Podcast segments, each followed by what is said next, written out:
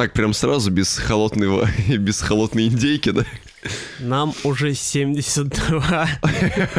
Уже поздно есть индейку. Ну да. Блин. Холодную тем более. Мне тут, кстати, знаете, какая мысль тут недавно в голову пришла? Вот, а, знаете, обычно музыканты начинают в случае, когда э, твоя там партия гитарная или там отбивка какая-нибудь на барабане похожа на то, что ты уже написал когда-то, ты начинаешь, ты начинаешь это оправдывать тем, что, ну, нот всего 7, рано или поздно это повторится, ты там можешь случайно это сделать. А вот Да. прикиньте, если все слова на планете Земля перерифмуют, все просто, все комбинации, которые только можно сложить в строке, уже закончатся. Что дальше? Ну скажут, ну слов всего 2 миллиарда и триллион еще. Это же уж сколько человечеств существует. Вот все уже. Ну да, просто- Все исчерпали. Просто реально все слова всех языков со всеми языками, прям будут все мультилингвальные тексты написаны. Да. Дальше что, только создание новояза какого-нибудь? Да. А если новояз закончится? Надо старояз вспоминать. Здорово, чуваки, с вами 72-й выпуск подкаста «Всякой годной попсы». Я, если, если честно, забыл уже, как это делается, забыл, как говорить. Как записываются подкасты, да? Да, да, да. Но сейчас попробуем, потому что нас не было в эфире целый месяц. Не думайте, что мы отдыхали, мы вообще не отдыхали. Какая у этого причина? Да никакой. Просто, э, типа, не записывали месяц и все, хотя релизов выходила целая тьма. Это вот, знаете, что меня больше всего удивляет? Что мы... всё- Если вы думаете, что мы отдыхали, мы не отдыхали все это время. А почему мы не записали подкасты? Да это, в принципе, не важно. Просто мы не были свободны все это время. А были ли мы заняты, это вопрос 13 Ребятушки, у нас важное заявление. Во-первых, слушайте нас на всех платформах, на которых вы нас раньше слушали. Если вы нас слушали, вообще не забыли о нашем существовании. Ну, Яндекс, там, ВКонтакте, ну, каким там Apple музыка, SoundCloud в том числе. А еще, а еще, а еще вы можете послушать этот выпуск, а также еще какие-нибудь, там, предыдущие 71, например, на платформе Spotify. Да, мы не записывались так долго, что Spotify аж э, э, вернул, точнее не вернул, а ввел подкасты в России специально для того, чтобы мы наконец-то вернулись и смогли там вещать. Спасибо ему за это большое. Да, теперь мы есть примерно везде, наверное. Вот, кроме Ютуба. Ну да. Вот так. В силу определенных обстоятельств. Да. Да. А также можете читать нас ВКонтакте и в Телеграме, как обычно. В принципе, зачем я объясняю это людям, которые уже слышали эту подводку примерно 71 раз. Да, да и под пиво тоже. Поэтому сегодня у нас, поскольку мы сентябрь и октябрь пропустили чуть более чем полностью, ладно, в сентябре-то мы еще что-то там обозревали, в конце концов у нас последний выпуск там что-то 24 выходил, ну то есть где-то половину сентября мы успели обозреть, но весь октябрь пошел к чертям, а там была жесть полная, в хорошем смысле. И в конце э, сентября тоже, поэтому сейчас мы обо всем, о главных релизах расскажем. Так где-то штук 20 будет. Поэтому Ну, примерно. в ближайшие два часа просто вычеркните из своей жизни, ну или распределите их, как вам удобно, управляйте свои, своими подкастами, своим временем. Повелители времени, подкаст так надо назвать. Начинаем с главного альбома осени, с одного из главных альбомов года, десятилетия, возможно Может, даже и века, да? века, да. А это третий альбом Ольги Игоревны Бузовой «Вот она, я». Ее укусила Альбина Джанабаева, судя по тому, какое вот название получила третья студийная пластинка Ольги Игоревны, потому что, ну, в этом вся она, наверное, в этом альбоме. В этом вся она. Да? Да, Это я. это она, Точно? точно. А Кристина Арбакайте? Это она, А кто тогда Ольга Бузова? это я. А это... Да, вот она я, Ольга Бузова. Итак, третий альбом Ольги Игоревны Бузовой. Я думаю, объяснять, кто это такая, не надо, Не, наверное. давайте следующие два часа посвятим. Короче говоря, альбом да. на самом деле этот я ждал долго, потому что Бузова очень долго выпускала одни синглы. И я уже подумал, что все, типа, потеряли даму. Что делать непонятно. Ушла она совсем в сингловое плавание. Еще и с Давой рассталась, да? Поэтому вот она, наверное, синглы выпускала, потому что одна все время была. Ну да. Вот, но, к счастью, здравый смысл преобладал, и Бузова наконец-то релизнула свой третий альбом. А, первые, дв- первые выходили когда-то там в конце десятых. Мгм. Давненько уже, кстати. по- в пе- прошлый альбом под, под зву- Нет, под звуки поцелуев это первый был, а второй не помню, как называется. Года три назад он, по-моему, уже выходил. Возможно. Нет, года Или два, по-моему, Ну, два, года два, назад. Хорошо. А за последние пару лет сложилось впечатление, что в одно время у меня было впечатление, что Бузова немножко скатилась, назовем это так, потому что одно Мгм. время, когда она появилась, она была такой наравне с Темниковой королевой дипхауса, да, ну понятно, что когда она только появилась, это было что-то новое, все охреневали и так далее. Мать да. советского дипхауса. Э, Да-да-да, возмущались, что она поет, и, э, в принципе, много ее обсуждали. Вот, э, обсуждать-то, в принципе, и до сих пор очень много, но а, хитов как будто стало меньше э, по сравнению с тем, что было в начале. Но в какой-то момент, где-то в конце 2019-го, начале 20-го, наконец-то, на мой взгляд, началось у нее такое мини-возрождение в рамках а, своей творческой парадигмы. Потому что пошли, например, песня «Мандаринка», которую она с Давой как раз записала, которой, к сожалению, нету на альбоме. Потом была песня, забыл, как называется, которая с Ленинградом или со Шнуром сольно, ну, короче, которая была «Колбаса», Про колбасу, да. Вот. Но ее тоже, к сожалению, нет на альбоме. Ну, мы ждем, когда, блин, идеальный вариант. Смотрите, идеальный план, извините, что перебью вашу мысль. Короче, Бузова с Ленинградом пишет кавер на колбасу «Любовь» О, и да. выпускают э, сингл и B-side вот ту колбасу, которая Да, вот да, да, да. э, бузовская. И прям пусть все это дело проспонсирует Останкинский мясокомбинат. Да. И вот, это потом, будет топ вообще. потом был «Танцуй под Бузову», «Лайкер», «Розовые очки», «Водица». Ну, то есть постепенно, постепенно все-таки как-то накапливалось. И плюс еще были треки, которые мне сначала казались, ну, прям не очень. Например, «Грустный трек». Ну, в смысле, он так и называется, «Грустный трек». Вот. А... И как-то вначале вот он мне не очень. А как вот на альбоме сейчас вышел, прям вообще идеально зашел.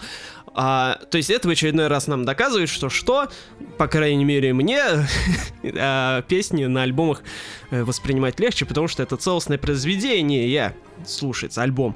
А тут, извините меня, 21 песня. Ой, Это да. Ни хрена себе так. То есть это такой а, итог, э, подведение итогов за последние пару лет всего, что происходило у Бузовой в жизни, и итоги неплохие, потому что альбом состоит чуть более чем полностью из хитов. Окей, там, конечно, есть э, пара проходных песен, вот, то есть там очень много всего, что вы уже слышали, что э, уже могло вас достать, так или иначе, но там есть и несколько новых песен.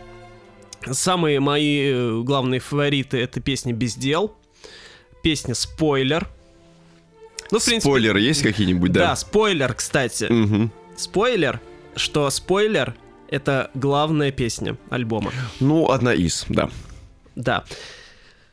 Извините, конечно, что заспойлил вам а, удовольствие, но тем не менее, как бы вот так вот. А код любви? Да нет, понятно, да, что там много, много хорошего, Да просто... там куча всего. Просто спойлер, ну понятно, что почему он мне зашел, потому что он сделан по ультра 80-м, Бузу еще никогда а, так по такому вот упоротому синтепопу не угорала, вот, и получилось очень круто.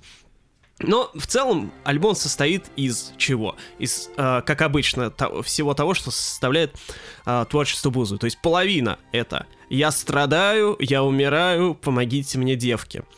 И вторая половина это «Я вас...» а, Вы страдаете, вы умираете, но я вас сейчас воскрешу, ну девки, да, вперед, да, короче, да, да. да, да. То есть а- а одними песнями Ольга показывает а, свою слабую сторону, а другими свою сильную сторону. И мало того, что сильную сторону, так еще и ту сильную сторону, которая должна вдохновить других на действие. Да. Да, то есть она такой прям проводник всего хорошего против всего плохого вот в этой условной второй половине. Ну и, естественно, есть, э, как всегда, доля самой иронии во всем этом. Ну, самая заметная, она, э, больше всего она заметна в песне «Женская доля», которая построена на знаменитом меме, э, который ну, в ТикТоке, по-моему, завирусился в прошлом году, э, где Бузова со сцены орет «Никогда ничего не бойтесь, Жизнь, одна. кайфуйте».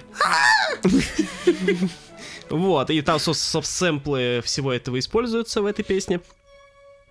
А, ну и это круто, что она берет все под свое управление. То есть, как бы, это даже не ситуация из разряда «не можешь победить, возглавь». Как бы она может победить, но она все равно возглавляет. Вот. В общем, а, я понимаю, да, что у нас сейчас все наши эстетские слушатели говорят, фу, я не буду слушать какую-то там Бузову. Бузова это вообще не музыка. Это вообще даже не поэзия, это просто какой-то шлак. Ребят, во-первых, зачем вы слушаете наш подкаст? Я начну с этого. Да. Вот. Во-вторых, а, ну, окей, если э, вам э, так сложно, то вы хотя бы послушайте отдельные песни. Ну, потому что я понимаю, что неподготовленному человеку 21 песню сложно выдержать любую, любого альбома, наверное. Вот, но просто вот я говорю, послушайте хотя бы спойлер и бездел, и, э, например, э, вот, розовые очки. Тут- это прям... Тут э, вот она я, да. Да, это хиты-хиты. Вот, и они сделаны очень качественно, вне зависимости от того, кто это поет. Пока для меня удивительно то, что Ольга Игоревна держится так долго. И после первого альбома у меня было такое ощущение, что это все на какое-то время, что это с нами не навсегда. А, не, ну, тут, она- оказывается, она же уже- успешно была, А поэтому- тут уже прям я чувствую, что она с нами надолго. Как бы, Ну, как бы да. Просто именно я вот сужу с точки зрения, ну, такого ну, традиционного, не традиционного вот этого слушателя, который считает, что Бузова шлак, а такого Нетрадиционные слушатели. не тра- традиционный, нетрадиционный слушатель, да. Трансслушатель. Вот. И я, значит, э, такой думаю, блин, ну классно. Оль, молодец вообще. Ты как бы и тут, и там, и везде преуспел. Классно, музыка тебе классная. И э, поешь очень даже недурственные живые выступления у тебя очень угарные.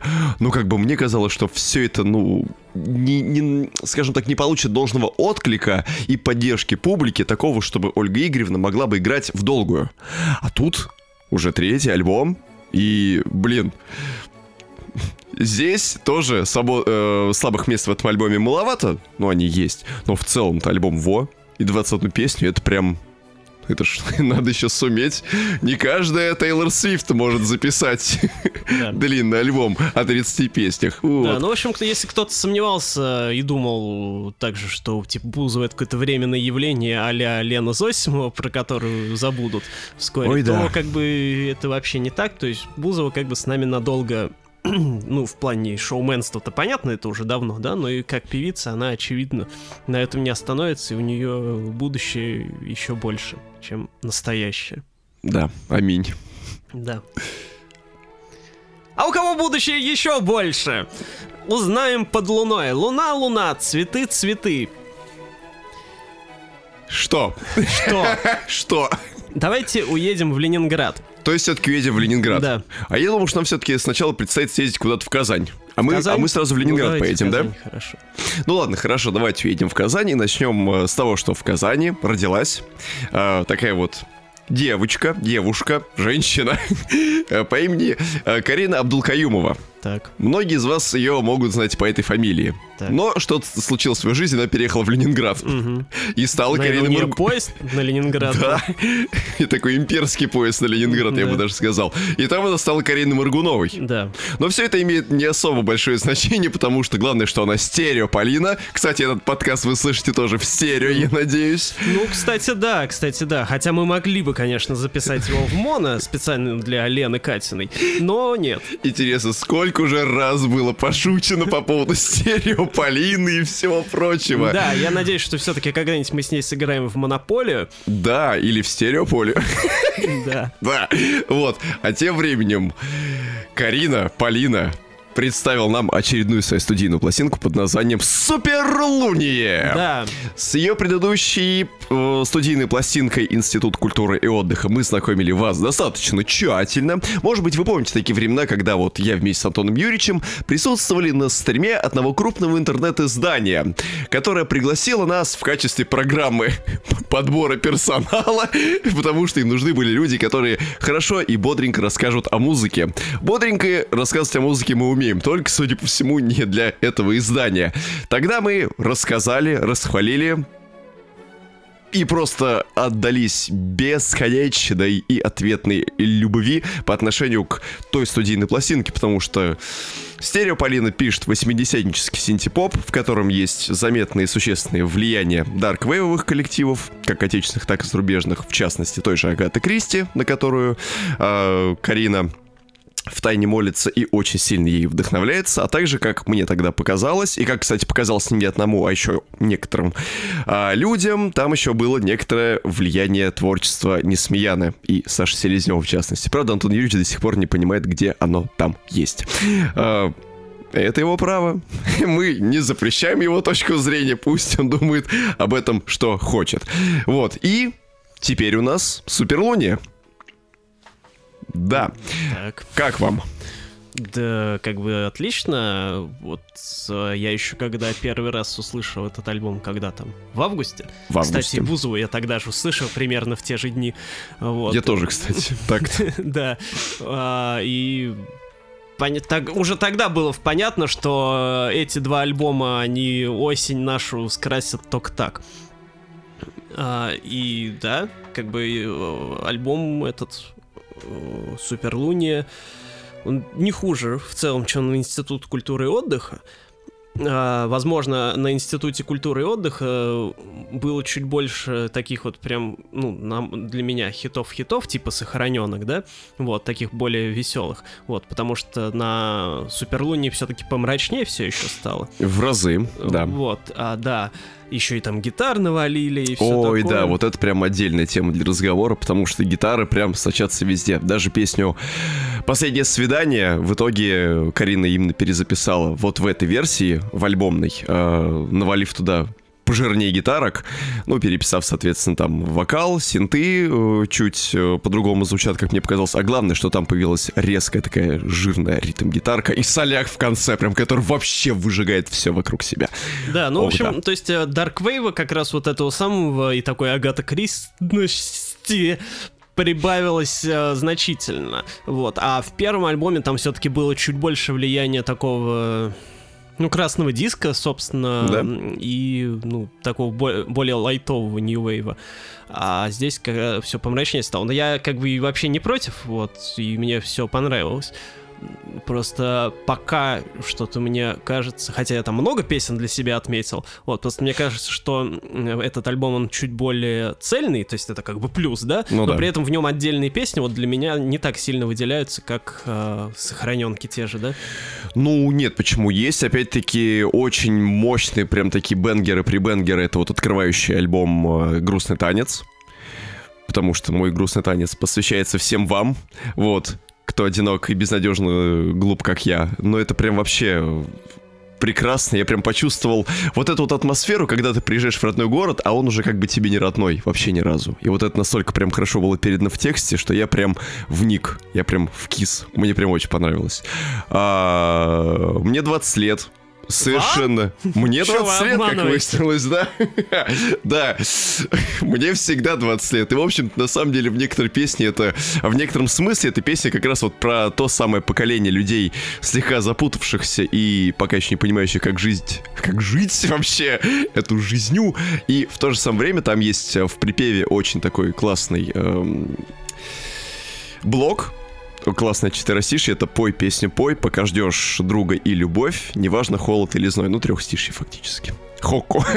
вот. И вроде бы вот в этой песне есть очень много такой светлой грусти и меланхолии, а в то же самое время вот пока ты поешь песню, пока рядом с тобой есть какая-то музыка, которая тебя вдохновляет и воодухотворяет, это всегда классно. Музыка всегда останется с тобой, как пел Сергей Лемах, между прочим. Да, и она разгонит туч над головой. А песня про этот самый... Господи, на краю луны. Вы че, это же супер вещь вот просто. Если было на краю супер луны, ты забудешь обо мне на сиреневой луне. Вот, на краю луны. Она тоже такая агрессивная, классная. В ней много агатовщины, как мне показалось, времен триллера, как мне... Под... В ней есть... Э... Да, в ней каким-то образом скрестилось э, раздолбайство и легкость э, Агаты времен коварства и любви и какая-то вот музыкальная грузность и обстоятельность времен триллера. Ну и, соответственно, остро-социальная такая повесточка, как бы про соцнеравенство, она прям вот песня, которая бьет во все мишени и попадает точно в цель. Киногерой, песня вот про отношения, тоже такая слегка нуарная детективная история, что менты стучатся в дверь, а я не могу его по мешкам разложить, грубо говоря. То есть все тоже очень здорово по текстам стало в разы лучше. Плюс еще очень один важный момент. Карина в сравнении с а, предыдущим альбомом с, гораздо существеннее поработала над вокалом. То есть а, вокал на институте культуры и отдыха, он обладал некоторой такой своего рода, как это назвать, а, шиковской обаятельности. Когда вокал был несколько пространным, он был... Шиковский в смысле... Виктории Шиковой. Гос, ну вы так вы поясните, да. что... Виктория Шикова это фронтмен К э, группы Несмеяна. И вот а, когда я раньше слушал вокал Полины, мне оказалось, что вот вокал Шиковой и вокал э, Карины на тот момент это прям вот что-то схожее. Оно э, пытающееся петь где-то речитативище, и оно достаточно э, такое прозрачное и невыразительное, но в то же самое время имеющее вот какую-то свою фишечку. А здесь... я- Самодеятельность, короче. Типа того. А вы знаете, что э, за самодеятельность ругали в свое время людей? Сейчас, вот раньше бы такое не прокатило, а сейчас это ценность. А откуда у нее такая самодеятельность? Непонятно. Вот. А здесь вокал стал более таким выразительным, более гибким, более мелодичным. Это прям вот существенно ощущается в отдельных композициях, в том же самом грустном танце или в тех же 20 годах. Вот. То есть я прям, честно, я получил восторги при восторге. Когда начинаешь слушать детально, тщательно, понимаешь, что вообще крутецкая пластинка. А полтинник, кстати, своим вайбом мне очень сильно напомнил срединный телевизор, примерно 90-х годов телевизор. Это ленинградская New Wave Group, которая существовала еще с середины Напомнил 80-х. И, телевизор. да, фактически существует. А э, радио он вам не напомнил? А радиоточка в каждом доме еще, хотите сказать, стояла, да? Да. Вот, и вот это срединный телевизор уровня мечты самоубийцы, вот такой вот грузный, отчаянный, мрачный звук, это вот именно то, что я услышал в песне «Полтинник». В общем и целом альбом разрыв. А, у Коли Редькина была претензия по поводу песни «Уеду в Ленинград». Ему она показалась излишне такой, что ли, гротескный, что ли. Он писал да, об да, этом да. в своем канале. Но если разобраться, на краю Луны это тоже гротеск. Но гротеск остро-социальный. Поэтому к нему, наверное, претензий меньше. А «Уеду в Ленинград» — это гротеск веселый. Он самоироничный. К этому тоже надо относиться ровно так же, равноценно. Это как бы две чаши весов. И они, в принципе, уравновешены. Надо просто рассматривать более детально. Вот. Не в обиду Коле Редькину, Коль я очень э, уважаю и обожаю, но просто к тому, что, ну, «Уеду в Ленинград» тоже классная песня. Короче, хит, хит, хит, еще раз хит, где-то еще хит, а еще там есть feat с группой Diselection. Я про это и хотел сказать, что Вот. главный сюрприз альбома это то, что внезапно у Стереополины, да, э, туда затесался э, фит с группы D-Selection. а это немецкая постпанк-группа, главной фишкой которой всегда была труба. Вот. Ну, то есть, Дело пред- труба, да? Да, представьте, такой вот типичный э, постпанк ревайвал 2010-х, Мгм. а, такой с электронными мотивами и все дела. И там труба пилит соляки. Очень крутая группа, советую всем послушать. А, но просто я даже в- в- мечтах не могли да, не, думать. не мог в- ни в каком сне приду... мне не могло присниться, что стерео Полина будет с D-Selection на на одном треке. Вот, это очень круто. Вот, и альбом в целом звучит как э, логичное продолжение Института культуры и отдыха. Вот, Стереополина, я э, с ней интервью делал для Esquire этим летом, вот, и она мне там говорила, что она очень боялась сделать что-то что ее фанаты не примут, потому что у нее фанаты такие, ну, имею в виду фанаты в плохом смысле. Вот, а фанаты у нее многие думают, что вот, давай все то же самое, давай вот наши 80-е любимые, вот сделай, чтобы мы тут это с мужиками поностальгировали. И она боялась очень, что она щас сделает сейчас что-нибудь а, непохожее, вот, и будет... И что ее не примут, и будут ругать.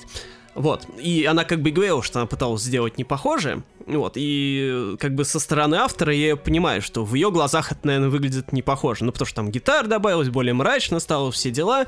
Вот. Но э, со стороны слушателя в целом это слушается как э, продолжение. Вот. И как бы ни- ни- я думаю, что ни со стороны вот упоротых фанатов, ни со стороны новых слушателей никаких претензий не будет. И, в общем, ей удалось альбом сделать по всем фронтам хороший. Да, и мы очень надеемся, что рано или поздно, когда-нибудь случится такой момент, что э, будет создаваться трибют группе «Телевизор», и для него Стереополина что-нибудь обязательно запишет. Ну, как бы мы же помним, что Стереополина вообще начинала с э, э, кавера на песню «Мандариновый снег», группа «Телевизор».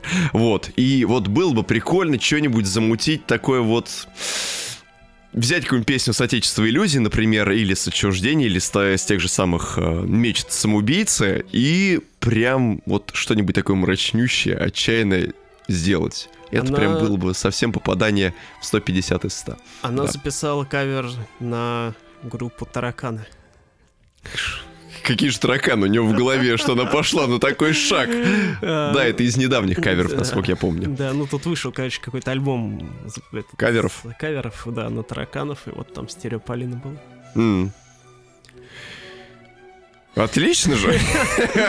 Возможно, я к групп- группе тараканы не испытываю никакого э, пиетета. Вот, Ну, как бы я сложно об этом судить. В целом к тараканам я тоже ничего не испытываю, особенно когда они дома поселяются Вот у тебя. Это цел... Другое Раптор. дело, да? Группа Раптор. Да. Ладно, двигаемся дальше. Да. От 80-х к 80-м. Нифига себе, вот это прогресс, да? Да. Певица Зиверт выпустила свой второй винил. А первый-то где? Мы так и не увидели. да, Почему чтобы она... вы понимали, э, Зиверт называет свои альбомы винилами. А, ну, Ким есть Петрос называла свои альбомы проектами, да? Или как там, книгами? проект- Да, не книга, это у, это у Кэти Перри Да, у книгу Кэти Перри, проект, книга. Да. А, В общем, альбом первый у Зиверт называется «Винил номер один», альбом второй у Зиверт называется «Винил номер два». Интересно, И сколько вы- ее хватит вот по концепции? И чтобы вы понимали, винил она с этими пе- песнями, насколько я знаю, так и не выпустила. Что странно, да. Да. Хотя бы какая-нибудь лимиточка, штучек в 100 могла бы уже быть издана Да. давным-давно. Уж я думаю, что Зиверт с ее популярностью... Могла бы и 300, и 500 на изи продать, вот, Да, сто процентов. да. Ну, как бы, ладно, на ее совести это оставляем. Вот не называть же ей это MP3 номер два, да? Просто набор mp3-шек mp3 с Да. number two, да? С другой стороны, MP3 номер 3. Вот это интересно было бы. Ладно, Зиверта, я думаю, наверное, не надо все-таки пояснять, кто это, да. Одна из главных современных певиц. А, и у, не- у Зиверт очень интересный статус. То есть вот Бузова... Вконтакте? Да, все сложно называется. Мгм. Или все просто, наоборот. Э, Короче, смотрите, вот э, очень интересно, что Бузова и Зиверт, они выпустили альбом в один день, и мы их сейчас обозреваем почти по- подряд. То есть Бузова у нас э, на нашей современной поп-сцене, она символ для масс. Для масс символ такого плохого исполнителя, да, Ну да. вот, которого принято это хейтить и все такое, вот, и который типа, а, ну это ж, типа Бузова, она не умеет петь, вот, и типа ее слушать стыдно. Не нам, я имею в виду, а общественности широкой. Вот. А Зиверт, она прямая противоположность. То есть, если Бузова такой дьявол поп-музыки, Воплоти. да, то Мгм. Зиверт, она такой ангел, потому что она для общественности считается не стыдной поп-музыкой. Вот. То есть, ее вот всякие э, там, такие вот кондовые рокеры, которые вот считают, что только норм- вот нормальную музыку надо слушать, настоящую. Вот они считают, что а вот Зиверт, да, вот это вот это вот хорошее, не то, что вот эти вот все ваши Бузовы и Моргенштерны, да? Мгм. Вот, есть Зиверт, она такая вот эстетская поп-музыка. Она еще и поет же многие песни на английском. Ну, сейчас поменьше, конечно, а, но тем не менее. А, Зиверт это такая вот элитная попса. Всегда вот в, в, в попсе же есть такие вот исполнители, да, типа там Адель какой-нибудь или Лан Дель Рей, но они, конечно, стилистически другие совсем, но типа они такие вот. Они стоят каким-то особняком. Э, Да-да-да. Да. Вот, но как бы по сути-то у них что там отличается? Аранжировки только э, другие немножко. Ну да. Вот. И типа стиль э, больше выдержан. Вот. А я, как вот человек э, последние годы изучающий попсу Я изнутри, так скажем, да. вот. Для меня Зиверт, э, я от нее такого восторга не испытываю. Вот, ну то есть потому что все, что Зивер делает, я как бы слышу и у других, и у многих оно мне больше нравится. Э, То есть для меня она не является, она не какое-то вот явление. То есть, ну да, ну, делает хорошие 80-е, ну, синту там рубит, да, ну, как бы приятно, прикольно и все такое, вот. Но чтобы вот прям какой-то не считать, что вот она прям вот, да, вот это вот хорошая поп-музыка современная, качественная, знаете, вот это как говорят. Я э, этого не понимаю. То есть я понимаю, почему люди так говорят, да, потому что она типа не стыдная, но для меня это так, не туда и не сюда. А, и альбом этот вот, винил номер два, он мне, конечно, в целом понравился. Вот, то есть, например, там есть песня «Рокки», которая вдохновлена понятно чем. Рокерами теми самыми, которые... Рокерами, да. Да. Вот, а я, я фильм «Рокки», кстати, ни один не смотрел, вот, но саундтрек э, к четвертому «Рокки», который Винс Диколл написал, я вообще, ну, и не только он, а, я его обожаю, вот, и э, эта песня, она вдохновлена в том числе им, ну и всем вот, этим, вот этими вот типичными восьмидесятническими вдохновляющими треками типа «Eye of the Tiger», группы Survivor. А, это, конечно, круто. Понятно, что это такой амаш, и что это такой чисто постмодерн, вот, но, тем не менее, она мне весьма понравилась. Но в целом, я вот смотрю, я этими сердечками, вот на Яндекс Музыке, да, отмечаю обычно песни, которые мне понравились. Я что-то больше ни одну не отметил. То есть в целом вроде и хорошо, но вот как-то меня чем-то не цепляет, потому что для меня Зиверт какая-то слишком идеальная. Вот, а в том плане, что вот не, нет какой-то в ней вот... это- Шероховатости. да, да, да. Вот, то есть долбанутости какой-то нет, трэшать, элемента трэ- трэшатинки нету. Вот, она еще иногда мне очень не нравится, э, что она иногда вот поет по- по-русски, по-русски, а потом как начинает по-английски в том же треке петь. Ну, меня это вымораживает. И тут я помню ваше, в принципе, отношение к тому, что русскоязычные исполнители поют на английском. Нет, ну понимаете, одно дело, когда просто там, ну, целиком поешь на английском, ну окей, это там, ну, можно понять, да, но когда ты смешиваешь, ну это как-то просто ни к селу, ни к городу. И поэтому альбом-то, конечно, хороший. Я понимаю, что он многим людям нравится. Вот я сейчас открыл там три песни из него в топ-100 Яндекс Музыки. Понятно, почему это людям нравится и все такое. Я как бы отдаю должное, но вот ч- лично мне чего-то не хватает. То есть вот Бузову, вот Бузову я понимаю, но потому что она не идеальная. Она, у нее есть прикол, у нее есть вот какой-то шарм свой. У Зиверт, она для меня какая-то немножко деревянная, что ли. Пластиковая, Да. немножечко бездушная. Да. Зиверт, на самом деле, там даже это, э, проблема этого альбома даже не в том, что он как бы идеальный. То есть он, как мы уже правильно успели заметить, а, он качественный. В нем аранжировки прям как швейцарские часы точные. Они прям как ножи режут себя ровно такими слайсами, какими было задумано поваром. И вроде бы как все хорошо. Проблема второго альбома Зивер заключается в том, что она начинает буксовать на месте И это тоже, да. она не то чтобы стагнирует. А вот в этой ситуации мне Зиверт очень сильно напоминает последнее творчество Маруф. Ну, кстати, да. И да. у той, и у той есть существенные проблемы. Потому что я помню, винил 1 был, конечно, прям на тот момент, два года назад. Он прям был ощутимо интересным. Таким прям вот... Было какое-то время, когда поп-музыки у нас а, такой вот м, широко ранжируемой, высоко ротируемой, грубо говоря, ее было, ну, не так много, а вот у нас есть своя исполнительница, которая делает идеальную сферическую такую в вакууме поп-музыку, в которой вроде бы все на своих местах. Ну, это приятно западного слушается. уровня, Запад, да, так. западного уровня, давайте назовем это так. Проходит два года, и ты ждешь все-таки некоторой эволюции. Ты Ну да. реально ждешь либо какого-то появления определенного рода шероховатости и каких-то недостатков, пусть даже не естественных, а ну пусть вычурных, ну пусть они будут. Пусть она туда хоть гитарок пожирнее навалит, как та же самая Карина э, Моргунова сделала. Пусть будет так. Но вспомните, какой был, э, собственно говоря, вау-эффект после прослушивания дебютного альбома Маруф. Помните Ну же? да, это- Это же был просто разрывной альбом. Ты прям, я думал, что его даже издадут на виниле, будут широко тиражировать, и э, она с нами надолго. А сейчас Маруф у нас заняла такую позицию, что сейчас она по большей части выпускает синглы, и, Не, в ну она общем-то... альбом готовит. Но она готовит, ну что-то очень долго готовит. Вот. Мы уже, успе... мы уже успели перестать снимать видеообзоры, чтобы вы понимали. Ну Это так давно было. Вот. А... И все треки Маруф, они, в принципе, типичные и друг на друга похожи абсолютно. То есть вот что Но она, Маруф что хотя Зиверт. Она по-русски начала петь. Ну да. Zivert, в принципе, тоже больше по-русски Ну да, начала это петь. вот два исполнителя, которые сейчас зажаты в некоторые рамки и несколько стагнируют. Если MARUV соберет в своем альбоме все то, что она делает вот уже на протяжении там последних года полутора, это будет, ну не epic fail, но это будет та самая пластинка, которая будет кристаллизована, но которая будет не совсем интересно слушать. Благо у MARUV есть хотя бы шлакоблочина.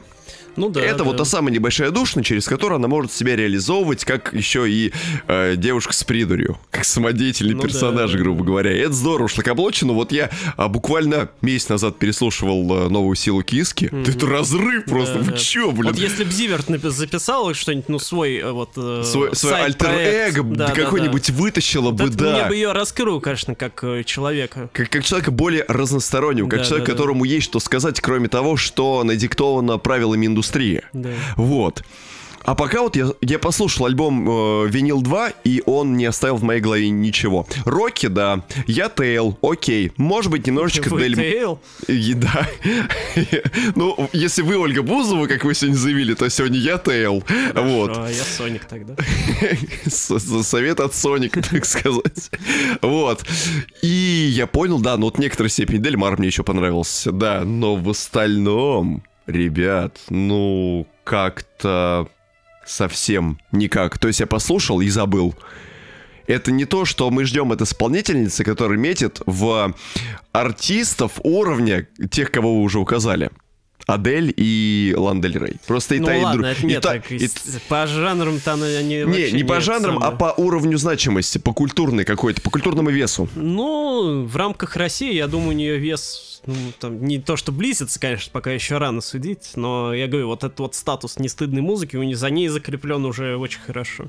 Ну, если она еще и на виниле 3 будет делать то ну же да, самое. в третий раз хрен Мне знает уже будет, ну, совсем. Это будет, вот тут по- повторится ситуация слоны, слоночкой обезьяночкой, вот. Я, я пойму, что все, что все, что она кончилась, она выдохлась примерно после первого винила, на втором чуть побрыкалась, вот. Но в остальном это все, это просто впадение в творческую кому. Но это как-то такое, вот. То есть, в общем-то, это качественная, не стыдная музыка, которой нужно двигаться дальше, но она не двигается, она продолжает оставаться внутри какого-то своего инкубатора, что очень обидно. Да. Ну, а давайте продолжим э, другой не менее нестыдной поп-музыкой, которая все-таки значит в нашей жизни многое, а именно, как вы уже правильно сказали, а именно Лана Дель Рей, О, которая выпустила э, недавно свой какой восьмой Восьмитысячный альбом. восьмитысячный альбом "Голубые перила". Blue Bannisters. Да. Да. Если вы посмотрите на обложку альбома, то вам может показаться, что Лана вас обманула, потому что перила там не голубые. Они обычные деревянные, как бы. Да. Ну, то есть лаком покрасили просто и все. Но за этим скрывается концепция, понимаете? В клипе-то она на самом... Клип, который вышел на одну из песен с альбома, там она красит перила. А, то есть она как бы показывает, что жизнь может показаться не идеальной, но она со своей музыкой ее сделает правильной. Вот. Ну и в целом альбом, конечно, хороший. А, как мы уже говорили... Нифига себе! Вот этот предъявы. Нет, глобально пластинка правда хорошая. Естественно, потому Да. что, во-первых, а, как мы уже говорили в нашем видеообзоре дискографии Ланы, вот, вы ее можете, вы его можете посмотреть у нас на YouTube канале. Это альбом хейт, ответ хейтерам. Да. Вот. То есть всем, кому что-то не нравилось раньше в ее творчестве, а, всем, у кого были какие-то претензии к ее личной жизни, к, к ней как к личности, этим альбомом она показывает, что она может и не так. То есть, во-первых, смотрите, томный, обволакивающий вокал Ланы. Так, Он неповторим. Начнем с этого. ну да. Он нам что раскрывает? Атмосферу Америки 50-х, 60-х и 70-х. Мгм. Делает ли кто-то так еще? Ну, я сейчас так сходу не вспомню, если честно. Вот. Зиверт так не может. Ну да, потому что она Адель? по-русски поет. Так не может. Адель нет. Даже Бузова так не может. И поэтому Лана говорит, я ваше перила покрашу в голубой цвет. И слушается все это величественно и очень приятно. Да. Поэтому всем, у кого перила не голубые, мы советуем красить их в голубой цвет. Да, единственное, пожалуйста, покрывайте грунтовкой перед тем, как красить. Ну, а вы обрабатываете поверхность, потом грунтуете, а потом красите. А не как это делала Лана. Все просто мазать и все. Ну так, ну это же просто нарушение технологического процесса. Это не совсем правильно.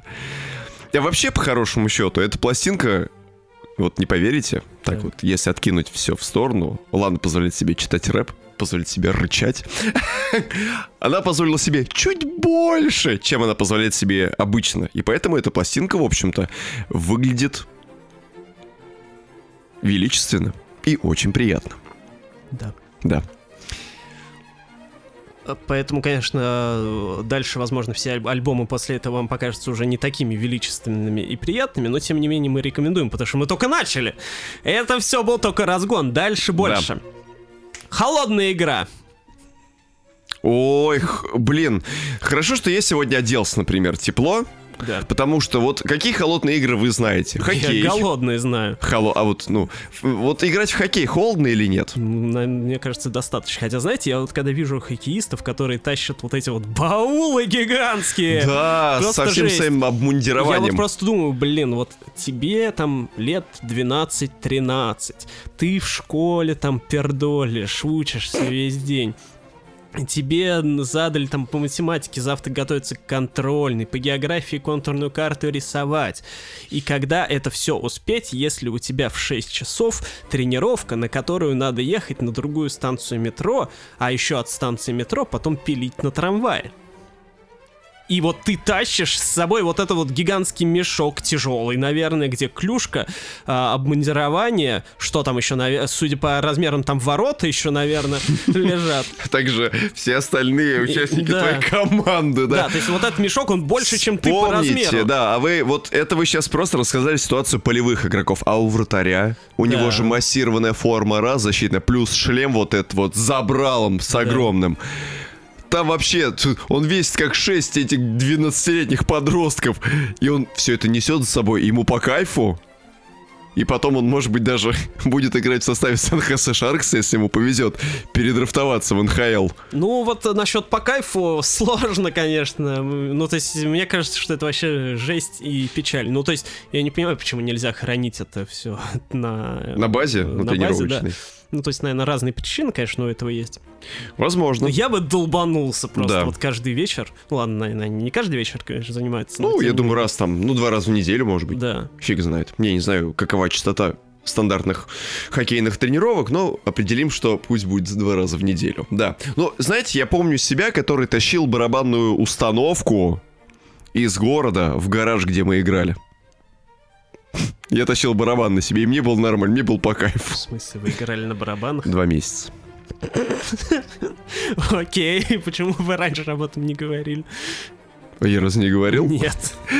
А день, так сказать, откровений внутри нашего подкаста. Да, я целых два месяца играл на барабанах. Так, а что потом случилось? Вы поняли, что уже сделали все в музыке? Да. Так сказать, я отбил свое. Я песню отдал все сполна. Ясно. Все. И прекратил играть, и я вообще сейчас даже забыл, как вообще все делается. В общем, сыграли в холодную. Сыграл в холодную, да. Итак, а, какой там, 70-й? Coldplay, да, альбом 78-й, Cold- по-моему, или 86-й уже студийный альбом Coldplay под названием Music of a Spheres. Музыка сфер. Музыка сфер.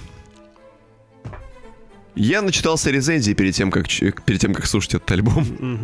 Так Вообще, не надо, мне кажется. Так не надо делать, во-первых. Вообще, это относится к- ко всем сферам вашей жизни, где вы хотите познать и приобрести для себя что-то новое. Вот идешь ты покупать себе виниловый проигрыватель, никогда не читай рецензий, которые пишут все. Ну, разве что можно довериться там паре тройки относительно авторитетных изданий, которые, в общем-то, могут тебе сказать правду. Но когда какой-нибудь участник или пользователь пишет, а уж какой-нибудь аудиофил 80 в урне, если оставит комментарий, все, пиши пропало. Выбор в проигрыватель для себя превратится просто в мучение какое-то. С музыкой Coldplay происходит то же самое. Дело в том, что Coldplay, на мой взгляд, за все свои 20, по-моему, 5 лет существования они являются одной из самых неудобных для слушателей, для музыкальных обозревателей групп. Почему? А я объясню. Дело в том, что все, вот большая часть людей, на мой взгляд, держатся только за один альбом группы Coldplay. Это за альбом Parachutes. Все постоянно говорят, вот, пост-брит-поп спасен, и пластинка Parachutes это лучшее, что делал группа Coldplay в своей жизни. Больше они не сделали ничего крутого. И всякий раз, когда а, Крис Мартин подкидывал им все новой и новой своей музыки, тем больше и больше полыхали задницы, как таких тру фанатов, которые любят парашют. И множество, множество, множество музыкальных обозревателей. Вот если сложить всех этих людей вот в одном месте, вот всех, всех, всех, всех, всех, дать им послушать альбом Music of a Spheres, ну или там, не знаю, то же самое Everyday's Life, который вот был предыдущим альбомом. И если вот их собрать в одном месте, то и вот из космоса можно увидеть просто огромную яркую точку. Это полыхание просто всех пердаков, вот эта массовая ректальная тяга, на которой можно улететь хоть куда.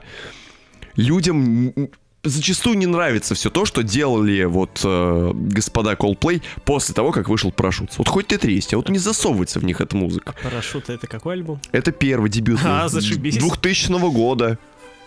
И с тех пор все. С тех пор э, Крис Мартин может позволить себе делать вообще все. Хочет делает попсу, хочет делает рок, хочет делать максимальную такую прям эфирную расслабленную музыку. Вообще легко. Хочет эмбиент писать, что, кстати, есть в музыках в сфер.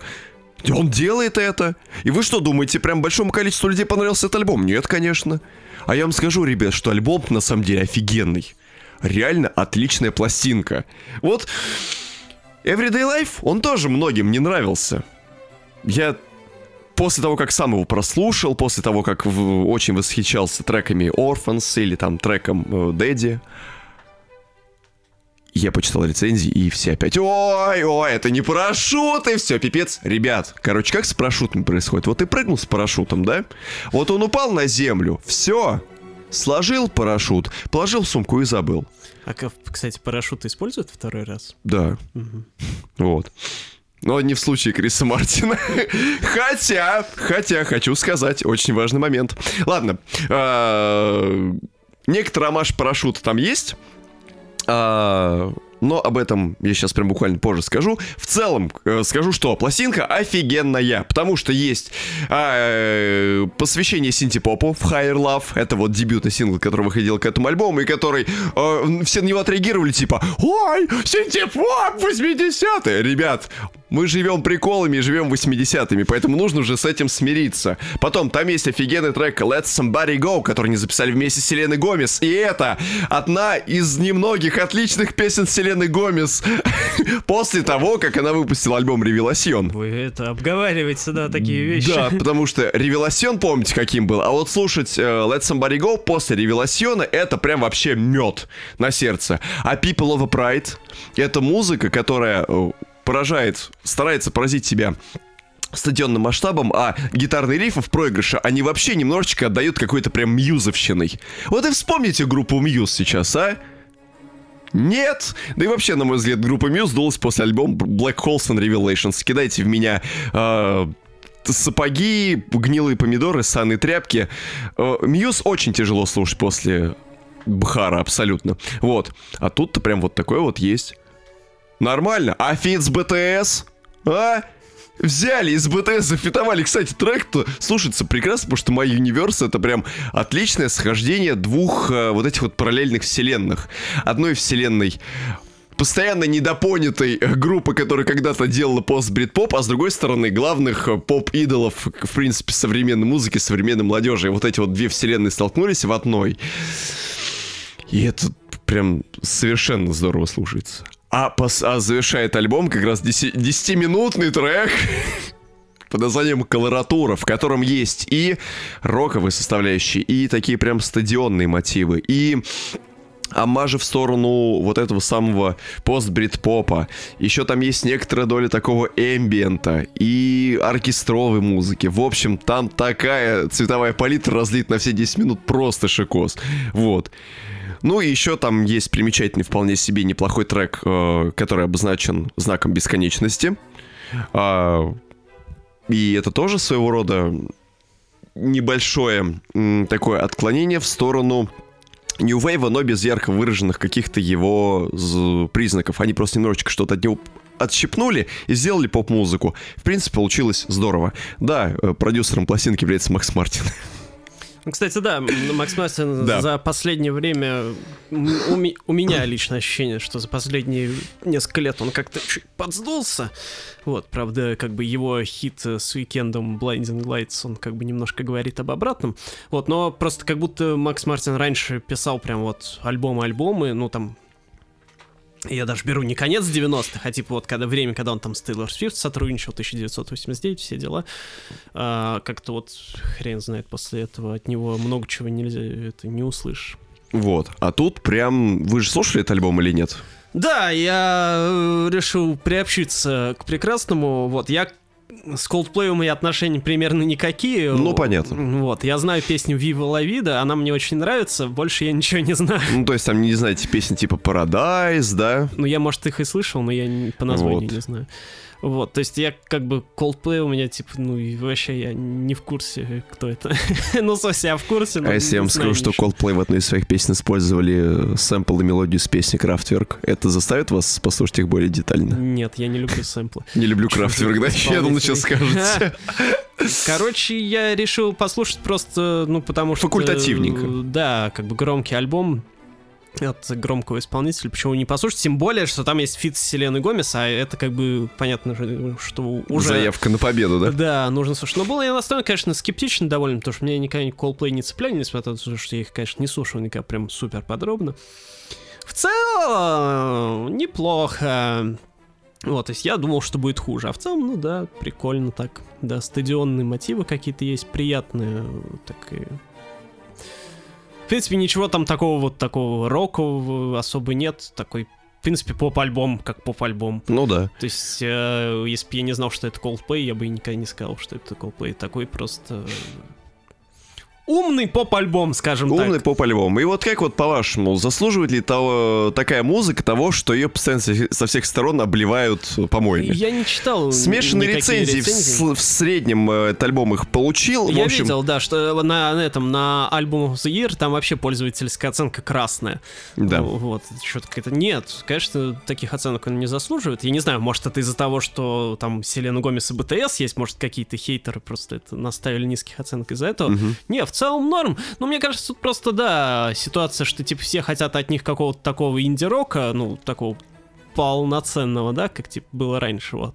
Они, это, знай себе, экспериментируют, делают что-то более попсовое, и, наверное, это вот всяким алдам не нравится. Ну, типа, они включают Coldplay, а у Coldplay, ну, репутация чего-то такого вот серьезного. Угу, а, а слышит тут... попсу. Ну да, да, да, мне кажется, такая ситуация. Ну вот, я боюсь, что здесь ровным счетом может повториться ситуация, ну не то, что повторится, потому что Крис Мартин это не оставляет, ситуация, которая возникла в свое время с группой Linkin Park, когда вот они записали два альбома, которые, скажем так, задали каноничное звучание группы для многих поклонников и для исследователей жанра New Metal, проси господи, вот. Но потом же ребят позволили себе экспериментировать, а публика их не приняла, и вообще Честер очень сильно переживал, и вот по поводу последнего альбома, который был начисто попсовым. Ну, и, ну и сами знаете, чем все это дело закончилось. Вот. А, возможно, Крис Мартин чуть более устойчив в этом плане, и он еще подожжет пердаки каким-нибудь там заносчивым фуфыриком очкастым музыкальным обозревателем, которые будут слушать новую пластинку э, Coldplay. Я вот надеюсь на лучшее. Последние два альбома мне очень понравились, как минимум. Да и до этого есть о, приличное количество классных песен и альбомов. Поэтому я не знаю, хейтить Coldplay, наверное, модно, но я не вижу, как бы я не выкупаю соль абсолютно. Я не выкупаюсь. Я ее заказал на Озоне, я не выкупил, короче, сами понимаете. А потом начинается, что у тебя процент не выкупа высокий, да, и мы да. тебе скидку не дадим. Ну, так что, не, ребятушки, я честно не понимаю, можете хоть что делать, но э, музыка сфер, она крутая. Тем более, вообще, эту идею Крис, э, Крис Мартин вынашивал целых 10 лет, 11. В собственном блоге он когда дав давно написал, что хочет создать свою собственную солнечную систему. Нормально, он замахнулся. 11 лет назад он это написал в своем блоге. А тут теперь идея наконец-то завершилась. Вот так вот человек шел, шел и пришел. Пирожок нашел, да. Да. Вот, а если вы хотите послушать какой-нибудь такой поп-рок, от которого вы не хотите кринжевать, а скорее хотите ощутить такую традиционную, более теплую атмосферу, если снова хотите войти в клуб вот этих относительно респектабельных людей, которые, ну, все-таки стараются как-то молодиться, чувствовать себя относительно респектабельных и относительно молодых людей. для бомжей? Да то для нас, для нас, э, от нас, для вас нет никаких секретов вам нужно послушать очередной студийный альбом Максима Леонидова под названием «Седьмое небо». Шансов на то, что группа «Секрет», в которой Максим Леонидов долгое время был участником, э, их не так много. Я помню... Что? На воссоединение. Я это не сказал? Нет. Возможно. Шансов на то, что группа «Секрет», в которой Максим Леонидов долгое время был участником, а, увы, почти нет. А в чем причина? Это секрет? Да, в принципе, не то чтобы секрет. Дело в том, что всех же растащило кого куда в свое-то время. Когда-то давно, когда там секрет только-только организовывался, то Леонидов сначала покинул группу, Потом в какой-то момент Фоменко вдруг приспичило заниматься гоночными машинами, он организовал свою компанию Маруся, создал э, два, по-моему, относительно серийных автомобиля и кучу прототипов, компания прогорела, обанкротилась, они даже, по-моему, участвовали в Формуле 1 какое-то время. В общем, Леони... э, Фоменко был не до того. Вот, Мурашов, Забулдовский тоже кто где, э, кто-то живет за рубежом, кто-то живет э, в России. Собрать всех людей воедино, по сути, как бы уже и не представляется возможным. Хотя я тут вспомнил случай, по-моему, то ли в девятнадцатом году, то ли в двадцатом, по-моему, в девятнадцатом. А в конце, по-моему, года группа «Секрет» анонсировала концерт ну, крупный, юбилейный он или не юбилейный, это же не суть важно, но в чем прикол, короче, были открыты предзаказы на билеты, а концерт должен был состояться через год примерно. Ну, по-моему, год вот я просто э, не так хорошо осведомлен в том, насколько быстро могут распродаваться билеты группы «Секрет» на ее концерты, но год не многовато ли для э, сбора зала? Э, ну, сейчас, знаете, со всеми этими ограничениями некоторые, ну, зарубежные вообще это, это нормальное дело, уже так многие делают. Ну, на Адель вон недавно объявили концерты, что там... Час? Или сколько там потребовалось, да чтобы меньше, раскупить все билеты? Там, типа, что-то несколько миллионов человек хотели купить. Да, было подано заявок-то да. до хренища, и как бы никто ничего не успел, там прям два концерта были, по-моему, предельно быстро раскуплены оба шоу. Вот. И, в принципе, группу «Секрет» я бы живьем послушал, потому что у них есть э, просто кладезь восхитительных э, композиций, а альбом «Ленинградское время» я до сих пор для себя считаю одной из лучших советских пластинок, в принципе. Вот, потому что, ну, это, этот альбом вообще, наверное, даже стоит какого-то отдельного обзора, потому что нетипичная для секрета а пластинка, нетипичная в некоторой э, э, степени для нашей страны пластинка. Ну и, в общем, ее интересно слушать и по сей день она вот раскрывается сейчас тоже совершенно восхищающим образом. Я ее слушал где-то, наверное, может быть, 4 месяца назад и прям прифигел в хорошем смысле слова. Вот. А Максим Леонидов, в общем-то, все это долгое время, когда занимался сольной карьерой, делал то, что у него, в общем-то, получается. Он просто делал такой традиционный батин рок.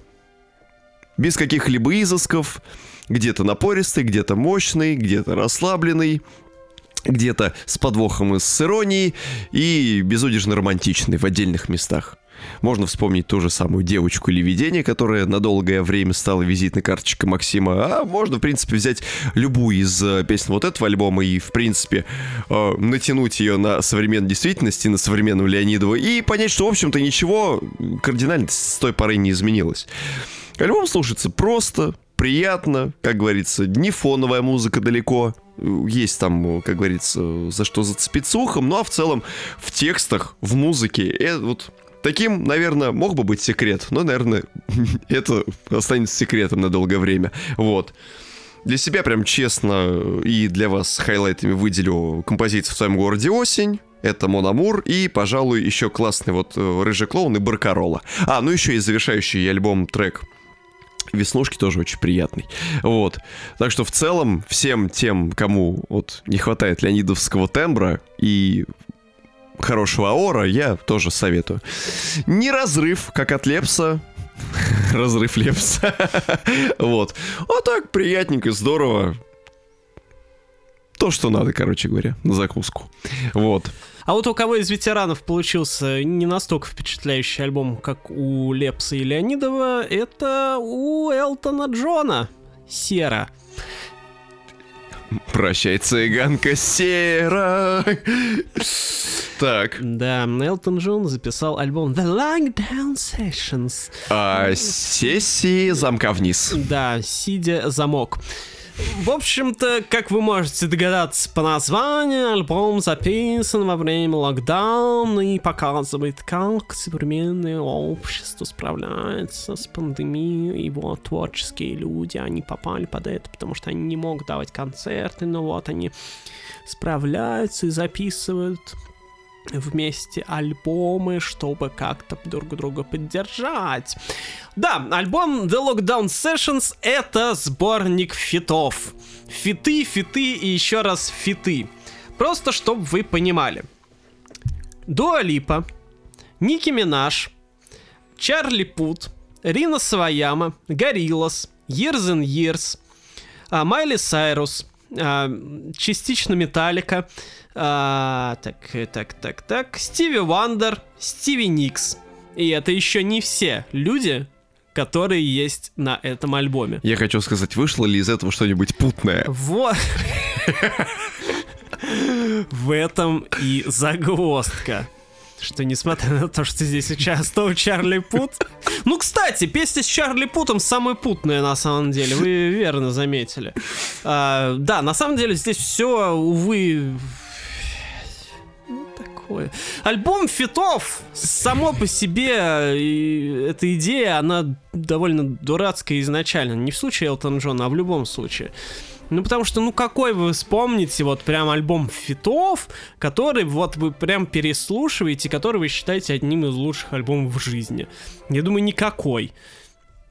Я, по крайней мере, не помню ни один такой. То есть какие-то отдельные песни на них могут, конечно, решать, но в целом все э, вот это вот затея закинуть кучу людей на одну пластинку, она ничем хорошим никогда не заканчивается, потому что все это слушается очень разрозненно, ну потому что не может, даже вот как бы Элтон Джон, он тут в каждом песне есть, да, э, но тем не менее это не спасает. Единой стилистики нет, и все это ассорти в плохом смысле. И мало того, ну, ладно бы это были просто там оригинальные песни, которые сам там Элтон записал или для него написали. Так тут еще и куча каверов, ну и, и каверы, то есть вот, например, Nothing Else Matters перепевается вместе с Майли Сайрус и участниками Металлики. It's a Sin перепевается вместе с Years and Years, то есть кавер на Pet Shop Boys. То есть мало того, что тут есть каверы, тут есть еще и переделки старых песен Элтона Джона. То есть вот, например, открывающая песня Cold Heart, которая с Дуалипой он поет. Блин, это очень тяжело. И все это еще перемежается с новыми песнями. Ну, то есть, вот, например, с Чарли Путом песня новая. И почему я говорю, что она путная? Потому что она хорошая. Я ее когда услышал, я подумал, что, блин, а это что, тоже перепевка какой-то старой песни, о которой я забыл? Нет. А, оказалось, это новая вообще песня, и она звучит очень хорошо. After называется. Это прям такой классический Элтон Джон в, в своем лучшем виде, и вот эту песню я прям рекомендую. Но в целом это ну, неслушабельная пластинка.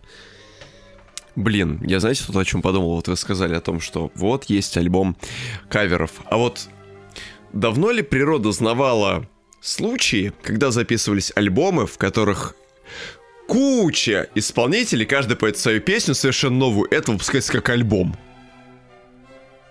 такой вот сборник, где куча исполнителей, у каждого своя собственная песня, это вот один альбом.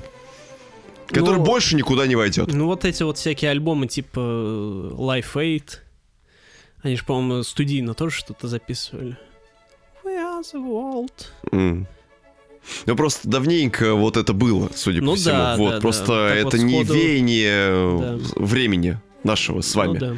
Такого вот, чтобы в 2020 году хотя бы. Просто было бы прикольно понаблюдать за таким релизом. Нет, просто... что такое было, я просто сходу не вспомню. В общем, увы, при всей моей любви к Элтону Джону, этот альбом я рекомендовать не могу. Это на самом деле больше сборник, потому что эти песни, многие из них, не все, они выходили отдельно. То есть, вот, например, э, песня вот с э, Years and Years, кавер на It's a Sin, она выходила как саундтрек э, к сериалу, забыл, как он называется.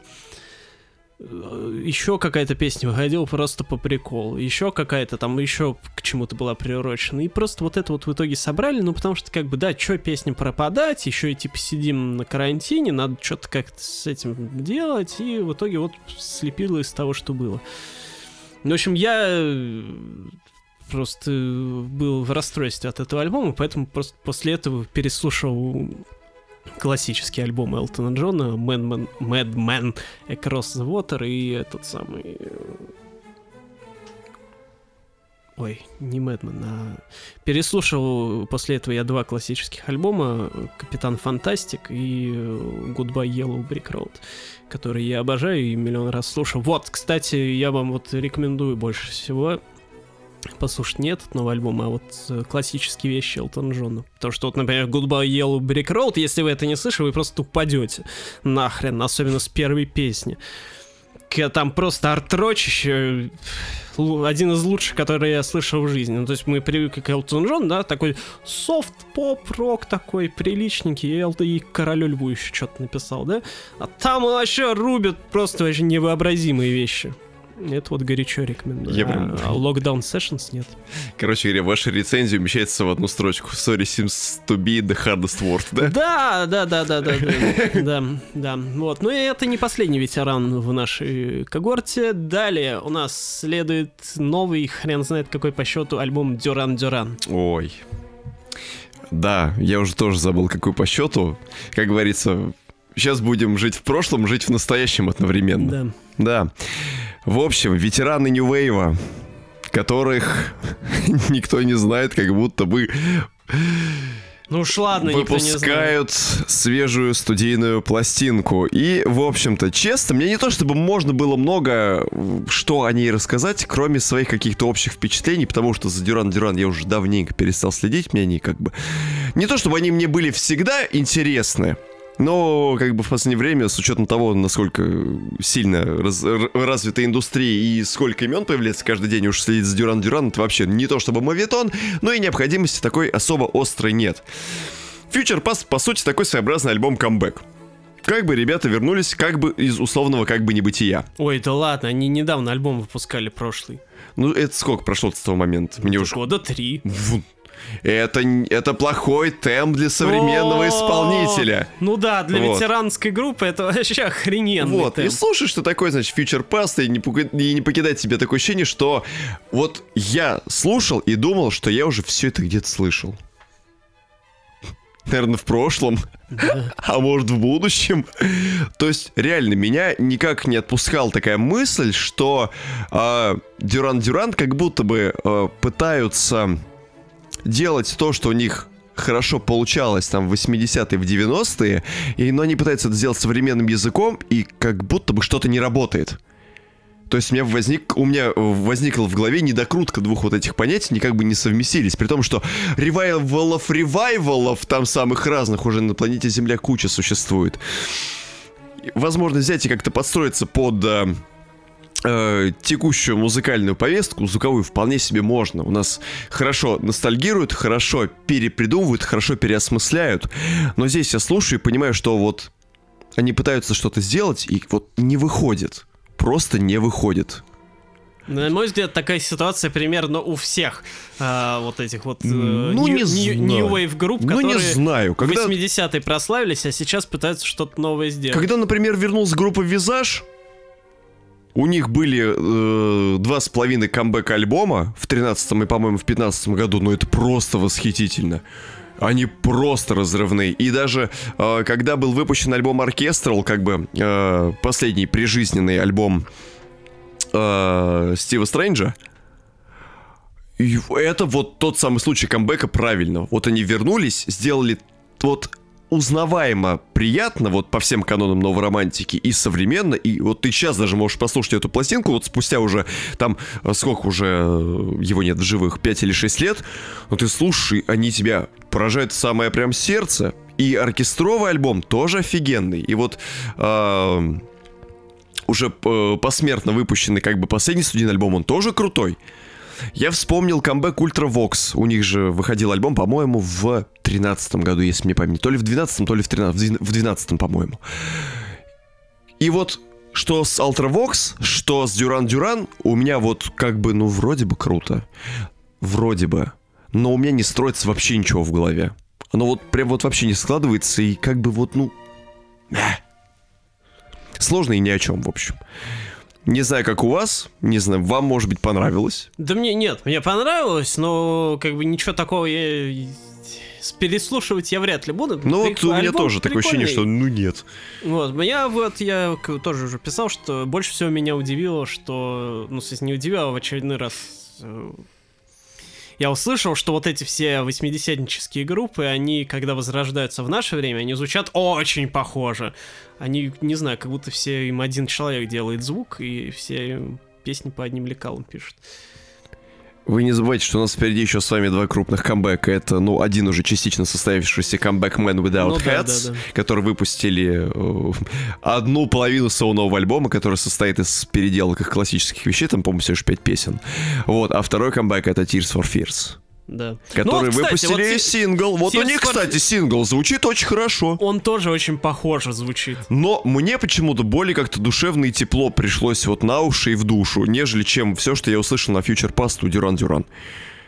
Фиг знает, это может какая-то субъективная блажь, вот. Но я, ну вот, э, свежий трек Tears for Fears я с большим удовольствием переслушивал многократно. Его даже Алексей Астудин отметил, насколько мне помнится. Вот. А с Дюран Дюраном мне как-то, ну, нет. Ну.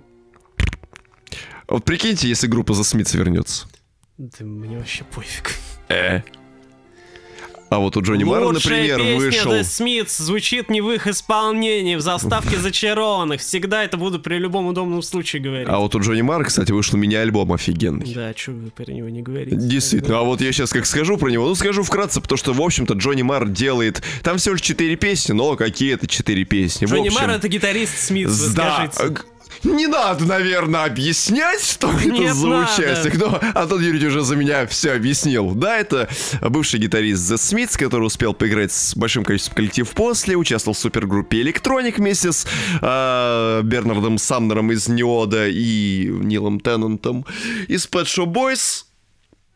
Он, э, значит, занимается своей сольной карьерой, выпустил восхитительный в свое время полноформатник Call the Comet, которым я обозревал, э, про который я рассказал очень много лестных, приятных слов. После этого была э, сингловая эпоха, выходили восхитительные синглы. Арматопея, в частности, вообще просто зашибательская песня, вот. И я-то ждал, что как бы на новом э, альбоме будет что-то подобное, но нет. Джонни Мар взял, как обычно, валил року, прибавив его традиционными британскими специями, присыпал туда много фиш and чипс и просто выдал отличную, угарную мини-пластинку с четырех песен, не используя, между прочим, предыдущие синглы, которые вот он вып- выпустил. Это вот Bright Parade и Арматопея. А зачем, действительно? Так бы мог получиться мини-альбом на 6 песен, а так, извините, выйдет, что всего лишь 4. Но, э, насколько мне известно, Мар не остановится, и в перспективе там выйдут еще мини-альбомы, которые как-то, возможно, еще дополнят картинку. Ну, в общем, так просто небольшое отвлечение. Мы вообще не планировали этот альбом обозревать, но раз мы о нем вспомнили, мне он понравился. Я шел, я шел, я гулял по ВДНХ и слушал этот альбом. Топ. ВДНХ топ. Альбом топ. Э, павильон животноводства лучший павильон, который вы могли только видеть в своей жизни. Отлично. А дальше мы переходим не то чтобы к ветерану, но к готовящимся стать. А, Кандидат в ветераны Труда. КПСС. Так. Это вы напели самую известную Да. песню этого исполнителя, да? Эдуард Ширяев, он же Эд Ширан, выпустил Так. свой новый альбом, который вообще-то я не планировал обозревать, потому что я вообще не фанат Эда Ширана, и лучшую песню Эда Ширана э, за- написал э, Тейлор Свифт, которую они вместе с ним пели на альбоме Red. Фактс. Да. Вот. э, То есть, э, ну, вообще, вот, давайте расскажем об Эдди Ширане. Эд Ширан — это такой человек, который в 2010-х стал мегазвездой.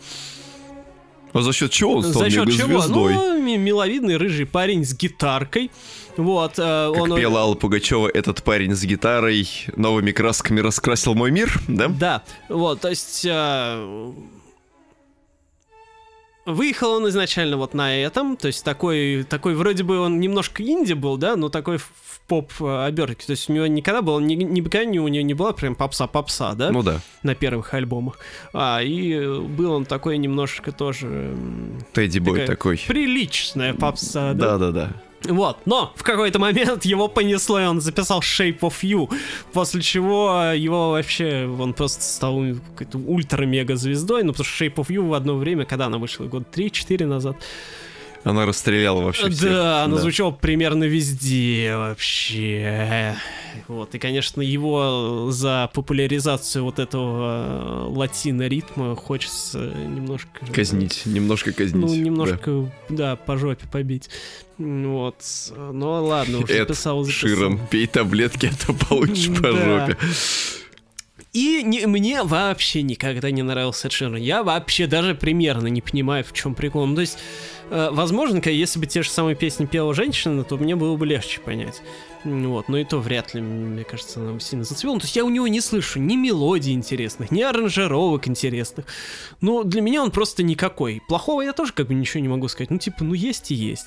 Вот, но на днях он выпустил новый альбом, который называется «Равно». Для тех, кто не знает, он все свои альбомы называет э, знаками математическими. У него там был плюс, у него было Разделить. умножить, разделить. И вот теперь э, равно. Я не помню, какой он по счету. Возможно, четвертый. У него же был еще мини-альбом, насколько я помню. По-моему, да. Но, видимо, он за номерной не считается. И я решил послушать так же, как и Coldplay для проформы. И внезапно он мне понравился. Я не могу сказать, что прям я в восторге. И я его послушал всего один раз. Но, тем не менее, это хотя бы местами интересно. Э, Тут хотя бы как-то по аранжировкам стал поразнообразнее. То есть там вам он и ракешник навешивает, и такой нормальный поп-поп.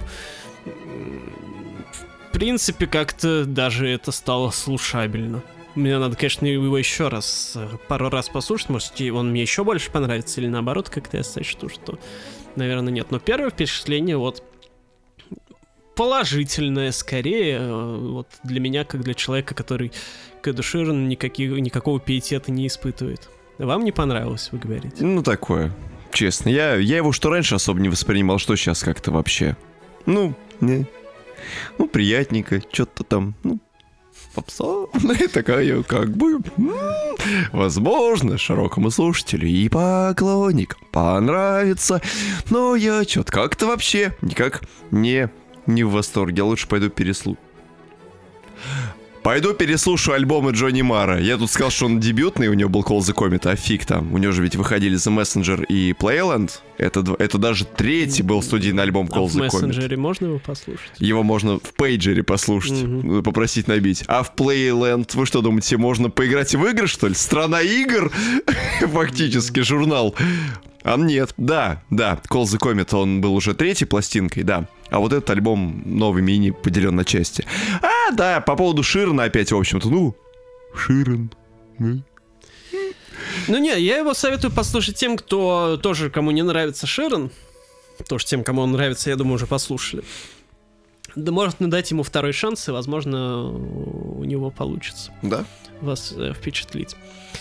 А, и дальше еще немножко про ветеранов. Такой неожиданный сейчас будет ветеран, тоже, скорее, кандидат ветераны.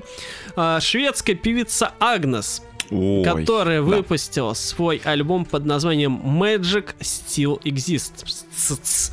Магия все еще существует. И это название отражает э, суть альбома суть чуть жизни, суть жизни, суть альбома чуть более чем полностью. Кто такая Агнес?